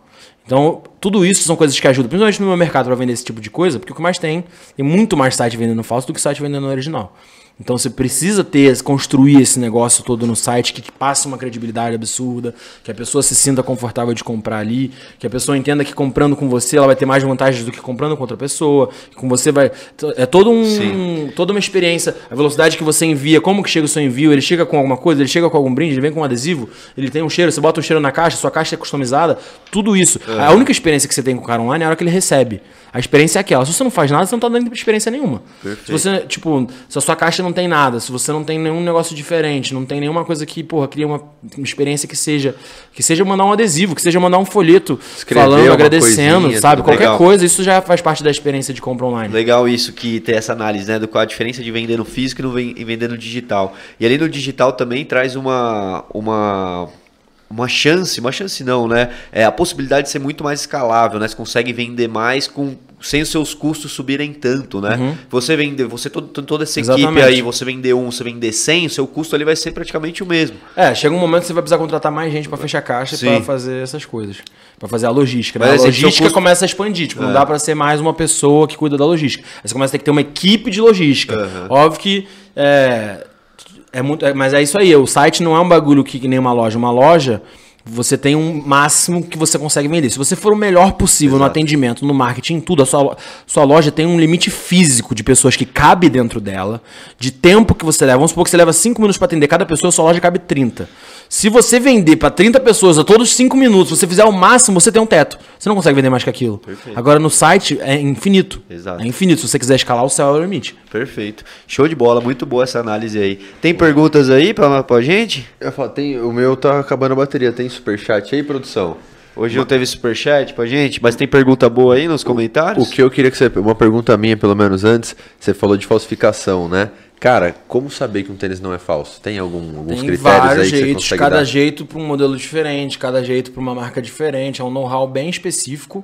Mas uma coisa que uma pessoa que estiver assistindo aí quiser aprender, é, no YouTube tem muitos vídeos que é real versus fake. Aí você bota nome do modelo. Ah, Dunk Low, Black White, Real versus Fake. Aí vai ter um cara lá que vai fazer um vídeo que vai mostrar todos os detalhezinhos e aí você consegue dar uma olhada pelo vídeo. Óbvio que você não vai conseguir tirar uma conclusão se você não tem know-how, nunca Sim, fez isso na vida. legal. Mas você consegue ter uma noção, sabe? Tipo, uma noção de. Ai, é, pô, isso aqui tá diferente. O cara falou que no vídeo se tem isso aqui é falso. Putz, mandado. Pô, não sei o que. Então eu aconselho também, principalmente quando você compra. Seja em, loja, seja em lojas que você está comprando a primeira vez, seja em marketplace, seja onde for que você estiver comprando, é, você não pode confiar 100% em nenhum lugar. A não ser que seja uma loja que você já sabe que é, sabe? Uma loja que, pô, sempre você vai ter aquele. Se você tá começando a gostar de tênis, você tem aquele amigo que gosta muito. Pergunta pra ele. Já você tá pensando em comprar? Não compra sem perguntar. Porque o que mais tem, cara? Pô, a pessoa chega pra mim e fala assim: Fê, olha esse tênis que eu comprei e tal. Maneiro, né? Aí eu olho assim, mó falsão. Aí eu não quero falar, eu odeio ter que falar isso, tá ligado? Você bate o olho, eu odeio, vê, tem uns né? caras que querem brigar. Porque por que que é falso? Ah, me prova que é falso, então. Aí eu falo, ah, então tá bom. Mas, tipo, eu não quero falar. Aí a pessoa vem me mostrar, aí eu já fico, nossa. Aí é tipo, sabe? E aí, tipo, se você vai comprar um tênis desse tipo, consulta aquele teu amigo que é o viciado em tênis. Ele vai saber te falar, pô, essa loja não é confiável. Aí se tiver importes no nome, você pode esquecer que é falso. boa, essa foi boa. E, ó, tem uma pergunta aqui que eu quero, quero até complementar depois. É, qual, é, trabalhar com esse nicho específico de sneakers tem dificuldades? E até mesmo, cara, eu percebo, complementando essa pergunta, o que? Eu percebo que o, deu um hype também, muito pela onda de artistas, né? Fomentarem esse mercado também. Pô, a gente comentou aqui em off, tá o Felipe Tito, você vê lá, Matuê, os Um caras. monte de MC MC, também. os caras também são clientaço desse Fora nicho. os influencers que não são artistas também. Exato. E eles fomentam isso. Mas tem alguma dificuldade de trabalhar com esse nicho? E qual que é a principal dificuldade Trabalhar com isso. com esse nicho O específico? know-how é absurdo, você tem que ter. Tipo assim, se você quiser começar agora, tá saturado. Tem muita gente, todo mundo quer trabalhar com isso. É a profissão do sonho das molecadas. Chega no, no- no colégio lá, meia dúzia quer ser revendedor. É uma profissão que até chega a ser status. Tipo assim, ah, o cara revende tênis, ah, não sei o quê. Entre a molecada mais nova, eles acham isso muito maneiro, tá ligado? Tipo assim, ah, a minha irmã mais nova, os amigos dela, tudo conhecem minha loja. Eles ficam enchendo o saco dela, falando, ai, pô, você é irmão da FD, consegue um desconto pra mim, pô, não sei o quê, pá. Então, tipo assim, é uma profissão que todo mundo quer fazer, todo mundo acha que. Teve uma época que era mais fácil. No começo, quando ninguém tava fazendo, era mais fácil. Era muito mais fácil monetizar, era mais fácil pegar os tênis, tinha menos gente vendendo, não tinha marketplace pra editar valor, você podia botar o valor, só tinha em grupo de Face. Se você fizesse um trabalho legal no Insta, você conseguia vender por um valor diferente do que estava sendo vendido pela galera que não tinha clientela, pela galera que não tinha um Insta com tanto alcance. Hoje em dia já ficou bem mais difícil. E aí é essa parada que eu falei, você precisa ter know-how bizarro. É muito difícil ter acesso aos produtos, conseguir comprar. Por exemplo, para você conseguir comprar um tênis que vai lançar no site da Nike, todo mundo tá querendo, existem robôs que compram, chama é, bot, né? Tem essa Um também? bot que você bota 10 contas da Nike com 10 CPFs diferentes para tentar multitasking ao mesmo tempo as 10 contas tentando comprar no site da Nike um robô que faz isso. E até então, tinha uma época no Brasil que ninguém tinha acesso a isso. Só quem tinha manjava de programação, você tinha que ter- conhecer alguém que manjasse. Ou o cara, eles vendem o que chama de slot, que é tipo assim, o cara roda a sua conta pra você, mas ele te cobra um valor. Vamos supor, eu vou rodar a sua conta, mas se pegar o tênis pra você na sua conta, eu quero 200 reais. Entendi. Entendeu? Então o cara que manja pra caralho de programação, que já tinha um bot próprio, ele vendia slot. Pra ele, às vezes, é até mais fácil do que ele comprar o tênis e ter que revender. Ele vende slot pros caras que são lojistas. E aí, às vezes, ele pega 20 tênis, pagando 200 reais cada um, ele já fez uns 4 mil reais ali de caô. Cara, tem muitas camadas desse business, então nem imagina. Tem várias. tipo, Tem, bot- a galera que revende, que não, nunca revende pra cliente final, que acaba revendendo sempre pra quem tem loja maior. Tem gente que não, não vive disso. O cara faz isso como side business, tá ligado? O cara tem um emprego e quando tem lançamento na Nike, ele gosta de tênis, ele compra e ele vai na minha loja e me vende. Porque ele não quer ter o trâmite de, porra, lançar um Insta, criar. Ele não quer ter uma empresa Só disso. gosta. Ele gosta de tênis. Então ele faz isso às vezes até pra pagar os tênis dele, tá ligado? Tipo, pra poder pagar o vício, né? Tipo. Que da hora, velho. Então tem, tem várias, vários, várias e vários. Tem grupos no Discord que você paga que fica monitorando os lançamentos. Aí quando restoca um tênis no site da Nike, o negócio fica apitando lá, os monitores, os grupos de monitores. Aí você tem que pagar uma mensalidade pra fazer parte de um grupo no Discord, que gira em torno de ah, 100 reais, 75 reais. Que os caras criaram ferramentas que ficam avisando toda vez que volta tênis nos principais sites que recebem. Então, isso é uma coisa, aí tem os bots que agora hoje em dia, antigamente é o que eu falei, só quem era programador tinha acesso. Hoje não, hoje tá comercializando, os caras que programam, criam e vendem. Aí você vai lá e procura bot não sei o que, bot não sei o que lá, você paga uma mensalidade, ah, 500 conto mensalidade do bot pra você poder usar a ferramenta dos caras pra rodar um monte de conta pra tentar comprar no site da Nike. Então, tem vários desdobramentos, tem um grupo pra você poder monitorar o que, que tá voltando no site da Nike, da Adidas e das principais revendedoras. Tem um bot pra você conseguir comprar um negócio no site. Aí fora o network que você precisa ter dentro desses grupos também são grandes comunidades. Então lá você consegue às vezes falar, preciso do tênis tal, procura o tênis tal. Aí com certeza alguém naquele grupo vai ter o tênis tal, você vai conseguir achar com mais facilidade. Ali às Legal. vezes são comunidades mais seguras pra você comprar também, com menos risco de ser falsificado, porque tem aquele negócio de feedback também. Feedback de fulano, você vai comprar o tênis de alguém, você manda no grupo. Feedback sobre fulano, alguém já comprou com ele? Fala, 100%, pode confiar, 100%, pode confiar. Legal. Então tem vários desdobramentos, isso é Que muito da legal. hora. Muito bom você falar isso daí. Envolve muita gente, né? e tem uma- de 20, 30 mil reais. Às vezes o tênis chegou no cliente final, já passou na mão de 3, 4 revendedores. Passou de um pro outro, pro outro, pro outro, e só ali chegou no cliente final. É, eu vejo que tem um. roda bastante, né? Tem uma pergunta aqui que eu tenho certeza que é a dúvida de muita gente aqui, ó. É, qual foi o tênis. Qual é o tênis mais caro hoje que tem em estoque? E o mais caro que já vendeu, que fez Vou puxar negócio? o gatilho, então. Olá. Ia ser minha ele, eu pergunta. ele. Boa. Olha lá. Apresenta aí pra gente. Ele, Cara, a caixa ele já tá é plastificado, pode Esse tocar. aqui, não, vou dar aqui pra vocês. Ó. Esse aqui é uma colaboração do Travis Scott com a Dior. É um tênis já que é um tênis de high-end, mas é um tênis muito Cara, exclusivo. mo- mostra a caixa aqui pra galera. Veja ali, ó. encontrado, Olha a caixa. Essa caixa é dele mesmo, né? Eu ia falar É. isso. Essa é a caixa do Dior com Travis, tem um detalhe aqui que eles fizeram essa logo da Dior toda customizada. A caixa não vai dar pra ver o material dela, mas ela é de um Cara, material bem legal. de tecido muito foda essa caixa. Deixa eu relar Deixa eu- caixa. Eu nunca encostei numa caixa Da hora dessa. pra E aí, ó, vou mostrar pra vocês. Esse modelo aqui, ó, ele vem com a Caraca, a dashbagzinha experiência mesmo, né? do Agora eu tô a entendendo. Dior. Esse aqui a gente já tá falando de um tênis de high-end, né? O que, que é isso? Tipo, marcas de luxo, Louis Vuitton, Gucci, Ah, Dior. sim. Mas esse tênis aqui, o que, que é legal dele? É um marco de o streetwear atingindo outros patamares. O streetwear chegando nas grandes. As próprias marcas que antes eram consideradas um negócio de luxo, que era só pra galera super executiva, um negócio super fino e tal. Estão totalmente voltados para o streetwear. A maioria dos últimos tênis que a Louis Vuitton lançou, por exemplo, são todos super voltados para streetwear. Teve um Então, agora essa semana, foi Tiffany na- e Nike. Tiffany Nike, você viu, né? Você tá acompanhando, tá vendo? É. Esse modelo aqui Caraca. é o velho. modelo do Travis Scott com a Dior. Ai, qual que é o tamanho dele? 43 Itália, 42 Brasil. Ele é um dos únicos nesse tamanho no Brasil, se não o único, não sei. Puta, Vou pena que não afirmar. serve. Esse me- modelo aqui meu tá saindo tamanho. por 20 mil. Tá com preço aqui, não vai dar pra ver. Não é Mas mais ele tá meu tamanho. Por 20.750. Caraca. E aí ele mano. tem esse detalhe da Christian Dior diferente, o detalhe aqui atrás. E é, é um modelo que. Ele chega nesse valor porque ele já sai caro da Dior, né? Tipo, Quantos tem desse? Dar uma olhada. Eu só posso dar uma olhadinha? Cara, eu lembro. É, esse aqui, por exemplo, é consignado, né? Aham. O cliente deixou consignado lá com a gente, eu trouxe aqui pra mostrar pra vocês. Ele vem com. Ele acompanha aqui a outra bolsinha de cadarço. Não, o negócio é, é vem outro com patamar. cadastro extra, É, azul o também. dele é bem sinistro mesmo, o material dá uma olhada aí no outro pé. Que legal. E esse daqui, esse daqui é zero. Não é. é zero. Mas E é aí, por exemplo, o cara que deixou esse tênis consignado não é um cara que, pô, vive de revenda, é um cara que comprou o tênis, teve a oportunidade de comprar na Dior. Bem. Normalmente, quando chega esse tipo de tênis que são de marcas high-end, só os caras que são cliente muito bala acabam tendo acesso. Eles priorizam os clientes bala. Entendi. Tipo, o cara que é revendedor, pra tentar ir lá comprar, não vai conseguir. Eles sempre acabam priorizando os clientes que gastam muito lá e tal. Então, por exemplo, às vezes eu, não, eu, não, eu não, nem cheguei a conhecer a pessoa que deixou esse tênis aqui consignado lá na loja. O, o- é amigo do Léo que deixou lá. É, mas ele teve acesso a comprar, comprou e teve visão, porque foi. Eu acho que, cara, ele falou a quantidade que chegou no Brasil, mas é coisa ridícula, é coisa tipo 10, 12 pares, tá ligado? No Brasil isso. inteiro.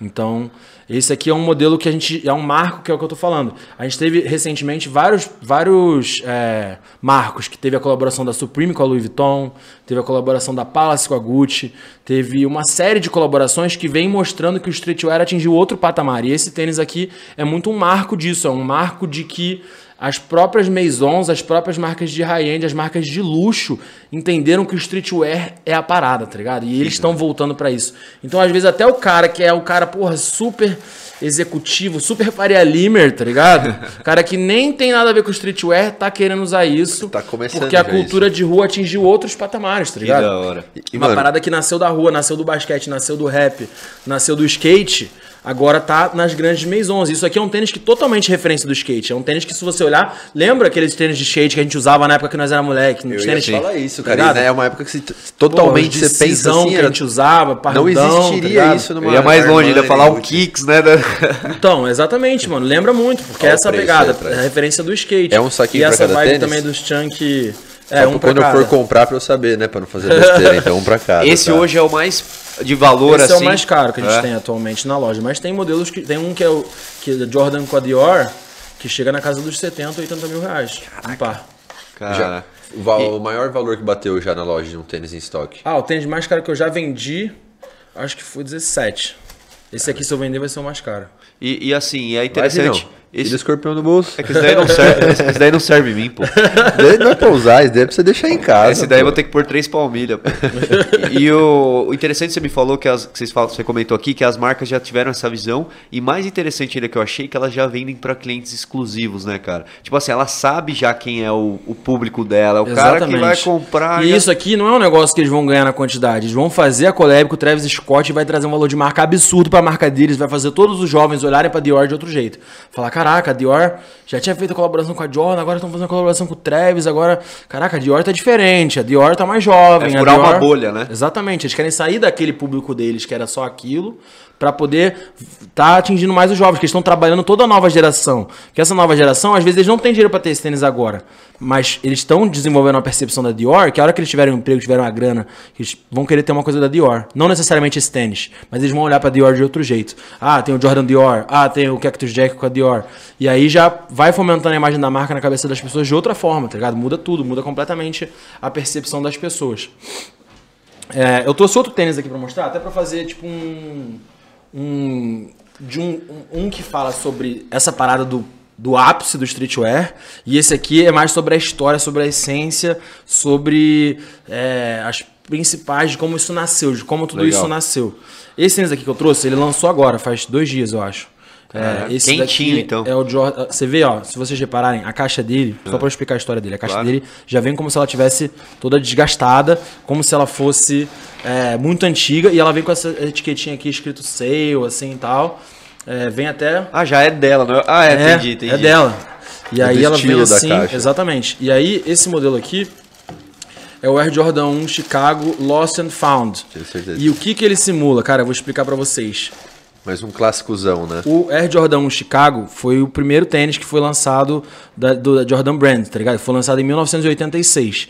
Aí a história desse tênis do Air Jordan 1 Chicago Lost and Found é como se um desse modelo de 1986 tivesse se perdido e tivesse sido encontrado só agora. Então ele vem inteiro com detalhes que parece que ele é antigo. Você vê que o couro dele é craquelado. Até a caixa dele. A caixa dele caixa, vem assim. envelhecida e aqui dentro dele, quer ver? Ó, deixa eu ver se eu encontro. Ele vem com uma notinha fiscal, como se fosse uma notinha fiscal de 30 de agosto de 1986. Por isso sale também, Tá entendi. zoando. Aqui, ó, tem a, tem a data aqui, ó, 30 de agosto de 1986. Perdido e encontrado, E né? aí o tem uma notinha aqui do valor que esse tênis era naquela época, aqui, ó, paid e tal, como se fosse uma venda super, sabe, de balcão de caixa de lojinha suave, tá ligado? Que sinistro, E aí eles fazem aqui, tipo, ó, tipo, Mano. até o papel vem como se, com, as, com as- todas as notícias, toda a, a trajetória da história do Jordan.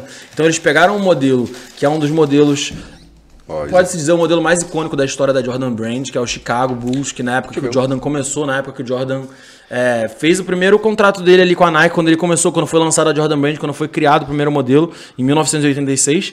Aí o que, que eles falaram? Vamos trazer de novo o modelo, mas em vez de a gente só lançar ele igual ele já era e pronto, vamos trazer como se ele tivesse desde aquela época guardado em algum lugar e ele já vem todo com essa pegada craquelado, envelhecido, tem esses detalhes aqui na, na parte da frente, na parte do lateral, na parte aqui de trás é onde você consegue observar mais.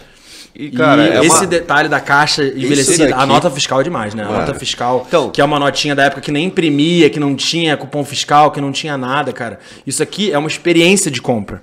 E isso aqui a gente tá falando da essência do streetwear, da essência de quando nasceu a cultura sneaker, que é muito diferente do que isso agora, do que um Cactus Jack com a Dior, que aí já, a gente já tá falando de atual, tempos atuais, agora até as Maisons. Nessa época nenhuma Louis Vuitton ia Pensava. querer falar que vou fazer uma colaboração com a Nike, a Dior, falar que vou fazer um Jordan da Dior. Não Nem ia. pensava Só que nisso. eles conseguiram, usando essa estratégia de ah, escassez, exclusividade, não vamos fazer muito, conseguiram criar uma comunidade, uma cultura que é tão forte que todas as marcas estão de olho nessa comunidade Perfeito. agora, tá ligado? isso Todo daqui é, é aula, é aula isso daqui. Isso aqui é história. É, exato. Isso E aqui a- você não tá comprando um tênis, você tá Aham. comprando a história E- do Michael Jordan. E o que, tá que a gente comprando pode aprender disso aqui no- com isso aqui no empreendedorismo? Não é isso que eu penso, cara. O que o cara me gerou de experiência, né? A história que conta por trás de um produto, né? E, E vem desde tudo, desde a caixa, desde a sila, desde o negocinho. Essa nota fiscal dá o toque, tá ligado? Não, você não vai usar. A hora que você estiver usando na rua, ninguém vai ver essa porra dessa nota fiscal. Mas a hora que se você comprar ele, você vê isso, você vai falar, nossa, mano, que tênis foda, tá ligado? ser Você vai ficar, colecionável isso já. Exatamente, tá ligado? Exatamente. E esse gatilho você pode usar também em outros negócios, né? Isso daqui é um aprendizado. Exatamente, isso aqui é coisas que você pode aplicar, que nem eu falei. Experiência de compra online. A sua experiência é a caixa. A sua experiência é quando o cara recebe, se ele recebeu rápido, se você foi atendimento legal, se, se tem um negócio que já fica mandando mensagem pra ele avisando o rastreio dele, atualização. Tipo, hoje em dia as pessoas estão 100% malucas, de ansiosas e psicopatas de imediatistas, né? Sim. As pessoas não aguardam 3 segundos de um vídeo e já estão pulando. Se você não fizer uma introdução de um vídeo de 3 segundos que seja interessante, ela já vai pular seu vídeo. E às vezes o cara compra um negócio meia-noite e tá 7 da manhã mandando, e aí, cadê meu rastreio? É isso tá mesmo. ligado? Então, hoje você precisa de agilidade no envio, de um atendimento que dá suporte. Você precisa ter, às vezes, um robô no WhatsApp que vai atualizar a pessoa já sozinho do, do rastreio dela para não ficar um milhão de pessoas mandando mensagem para sua empresa. Mas o que importa também é na hora que chega na casa dela. Como que chega? Chega só numa caixa e é isso? Você não faz nada?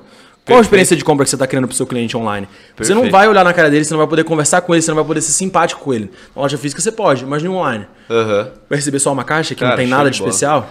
E se- se Esse não- tênis aqui, sem nada disso, não era nada, tá ligado? Sem a caixa, sem esses detalhes dele ser meio envelhecido. Se eles tivessem pego e feito exatamente o mesmo tênis de novo, que graça teria? Sim, Até perfeito. porque eles não querem que tenha. Eles querem que. Porque esse tênis aqui, o original de 86, vale muito. Vale muito. Se alguém tiver um original de 86 guardado lá, vale muito. Ah, é? Então eles não querem lançar idêntico, eles não podem, eles têm que fazer um negócio diferente. Essa é valor versão- essa é a versão 2022. No Brasil atrasou, lançou agora em janeiro de 2023, mas ele foi lançado em 2022 nos Estados Unidos. Aqui atrasou muito, não sei quando você deve ter dado algum problema na Aham. receita, sei lá, que demorou muito tempo pra lançar.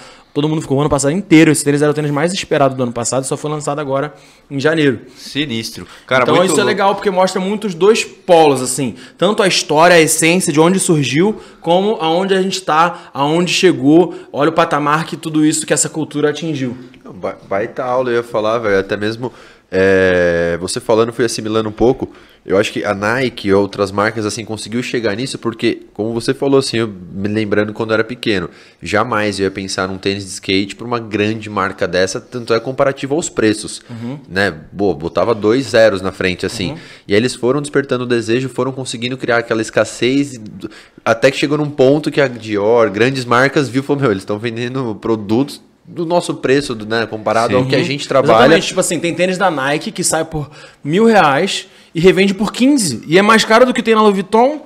E os caras estão pagando 15 no tênis que era mil. E o nosso que é 7, eles não estão comprando mais. Eles pensaram exatamente isso, acredito eu, tá ligado? Como assim? Como Precisamos assim? Os caras estão pagando 15 num tênis que era mil e o nosso que é 7, a galera não tá se interessando tanto mais quanto interessava antigamente. Então eles passaram a entender que não era mais só sobre o valor de marca que eles construíram e a tradição da Louis Vuitton de 70 anos, sei lá quantos anos.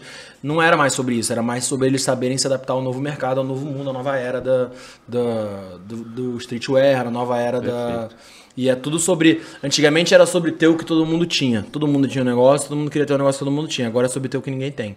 Agora, quanto mais você tem um negócio que ninguém tem, mais. E é um negócio até que empodera, sabe? Tipo assim, eu percebo muito que tem pessoas que buscam empoderamento também nisso, sabe? Tipo assim, e buscam. Tem pessoas, às vezes, o cara é meio tímido, o cara não fala muito sobre ele, ele gosta de falar sobre ele da forma que ele se veste. Ele se veste pra expressar quem ele é. Não só. Tem gente que olha pra roupa e fala, vou botar uma camiseta preta e fé. E é isso. E tem gente que, tipo, se veste, tipo, pra expressar quem é, pra expressar o que você faz, pra, tipo, é, às vezes, sem falar nada, falar muito, sabe? Perfeito. Cara, que baita bate-papo tivemos aqui hoje, hein? Tá louco, cara. Obrigado pelo, porra, aulas aqui, obrigado por as amostras aí de, de, de na prática, o que, que é que vocês fazem. Eu falei, cara, tinha que trazer um negócio desse Aham. pra vocês poderem Ilustrar, entender, né? Porque falar, falar, falar aqui e não ter um negócio pra realmente ilustrar e poder contar a história ia ser diferente. Não, foi bem, bem irado Bem mesmo, da hora. Parabéns. É bem, E- bem completo. Você é bem completo, irmão. Parabéns, Obrigado. velho. Agradecer a galera que comentou aí, teve vários salvos, pra não ser injusto, não dá pra falar de todo mundo, mas a galera mandou aí algumas perguntas e os salvos que a gente leu aqui. Quer fazer as nossas perguntas, não? Cara, acho que tá clichê nossas perguntas, hein? Acho que, né? Vamos, vamos, pular. vamos passar pra lá. Você É. não tem mais Olha só, eu quero inverter agora, que Então a gente tá. falei pra vocês ali no começo, Ixi, tá, que tá, a gente tá, tem tá, um tá. quadro é, no TikTok que eu faço entrevista com as pessoas, eu pego elas de surpresa com uma pergunta, e aí eu pego a reação delas e tem viralizado muito lá no TikTok. Eu quero inverter agora, eu quero fazer esse quadro aqui no meio do programa de vocês. Fechou. Que depois a gente pega lá, pega o corte, faz lá e bota lá no nosso TikTok pra fazer no nosso jeito, fechou? Claro. Bora. Então, ó. Galera, estamos aqui no Tudo é Negócio e eu vou fazer uma pergunta agora. Eu fui chamado para ser entrevistado, mas na verdade inverti o jogo e eu, agora eu que vou fazer uma pergunta aqui de sopetão para eles. Eu quero saber agora, depois da gente conversar de tudo isso que a gente conversou, qual foi o tênis que foi mais marcante na história da vida de vocês? Não precisa ser um tênis caro, não precisa ser um tênis exclusivo. Um tênis que na sua infância, um tênis que, tipo assim, para você, pro resto da sua vida, você falou: caraca, aquele era o tênis que eu mais gostava, que eu usei até estragar, ou que, pô, eu tenho ele guardado até hoje, eu não uso mais, mas é Infância tênis- especificamente? não necessariamente infância. O tênis que, tipo assim, que pra você foi um negócio que mais, sabe, que tem um Sim. afeto, que você fala, pô, esse tênis aqui tem história, esse tênis aqui me acompanhou por tanta coisa, tá ligado? Cara, você falou no começo, já lembrei aqui da, das Total 90 mesmo do, do FUT. Não entra muito como tênis, mas, pô, Total 90 era um clássico mesmo. Quem jogava Society, molecadinha, velho. Era icônico. Era icônico. E era o né? hype da chuteira. E agora um mais recente, cara, que foi um tênis que casou muito, que eu adoro, é o Vans Ultra Range, né? Que, cara, putz. Uhum. Esse eu é usei, confortável, né? Usei até o final da vida, tenho três e foi até o talo. E é um dos modelos preferidos seu hoje em dia, assim, Hoje que em você mais dia. usa. Hoje em dia. E a galera tem gostado muito, porque evoluiu do old school pro ultra range e conseguiram transformar o old school numa parada mais confortável, numa parada mais que dá pra você usar no dia a dia sem ficar com o pé doendo, porque o old school normal em si não é muito confortável, Sim. né? E, aí, Mais eu, e eu sou muito do cara que, assim, eu não gosto de pensar muito, tá ligado? Pegar, acordar de manhã, pegar, botar e... Já era. Exato. O, sabe o que eu ia falar? Você tava falando assim, cara, que um, não, não uso tanto hoje, né? Mas o que me marcou, assim, eu lembro, era o tênis da DC, que me lembra até, Verdade. me lembrou até o da Dior, velho. Eu lembro que você Porque- usava pra caramba o tênis da DC. Então, mas né, Aquele moleque? que tinha um porrada Maiores, atrás. exato. Eu tinha mas, esse também. Mas sabe por quê? Porque eu lembro que era caro. E quando desde pivetinho, cara, eu sempre quis ter era difícil. Minha mãe comprava uns tênis mais. Era moleque, crescia tudo mais. E tinha uns amigos que tinha aqueles tênis lá, eu só ficava fitando. Pensando, cara, quando eu peguei meu primeiro tênis da DC, Verdade. meu Deus do céu. Ele descabava a sola, grande, passava irmão, a fita era muito embaixo. grande, era tipo é, hoje em dia a galera fala ai chunk sneakers Balenciaga não sei o que chunk sneakers era aqueles decisão que não botava no pé e o negócio ficava parecendo uma lancha o pé Você chutava, eu tinha aquele branco mesmo. com o DC com a borda azul e o interior era meio como se fosse Tipo, desenhado, assim. não é como é que fala É, não é listrado é Xadrez. Tô Dentro ligado. do DC era xadrez e o contorno era azul e ele era branco. Nossa, eu tinha isso também. febre, Marcou minha né? infância também. Eu lembro da galera, vocês usando, vocês, seu irmão, tinha de si. E outro que eu lembrei agora foi o que eu comentei aqui também, o Kicks, velho. Kicks usei pra caramba. Kicks também é um Kicks, tênis que a galera usava muito, cara. Hoje nem, nem sei se a marca... Eu acho que eles não, não foi pra frente. É, né? né? Mas eu lembro que era uma época também teve o hype do skate, que era só Mas Kicks, o cara. skate, a minha infância, assim, foi marcada por isso, velho. Mano, eu lembro que o meu DC eu ia pra todo lado com ele também. E era, Adorava. Fomos bem nas respostas? O que você achou? Dá ser bem melhor? demais, mano. Pô, total 90. Eu achei que você ia botar nessa icônica. parede, pá. Não, foi suave até, né? Poderia ter feito. Então vamos fazer uma pergunta difícil. Bora lá. Qual foi a situação mais constrangedora que vocês já passaram aqui no podcast com algum convidado? Ixi, cara. Aí, ó. Tem- Agora Aí, ó. Vocês queriam a difícil, né? Então toma. a, a- a mais constrangedora nós já cortou, já nem tá mais no ar. lá. Deixa eu terminar esse conto. né? A né? produção tá indo, é bem isso mesmo. Mas é isso, rapaziada. Que baita bate-papo, FD. Cara, obrigado, viu? Foi aula Eu que tivemos. agradeço, gente, história. pelo convite, por poder ter a abertura aqui para poder mostrar isso para muita gente que não conhece, muita gente que é o público de vocês poder saber um pouco mais sobre essa cultura também.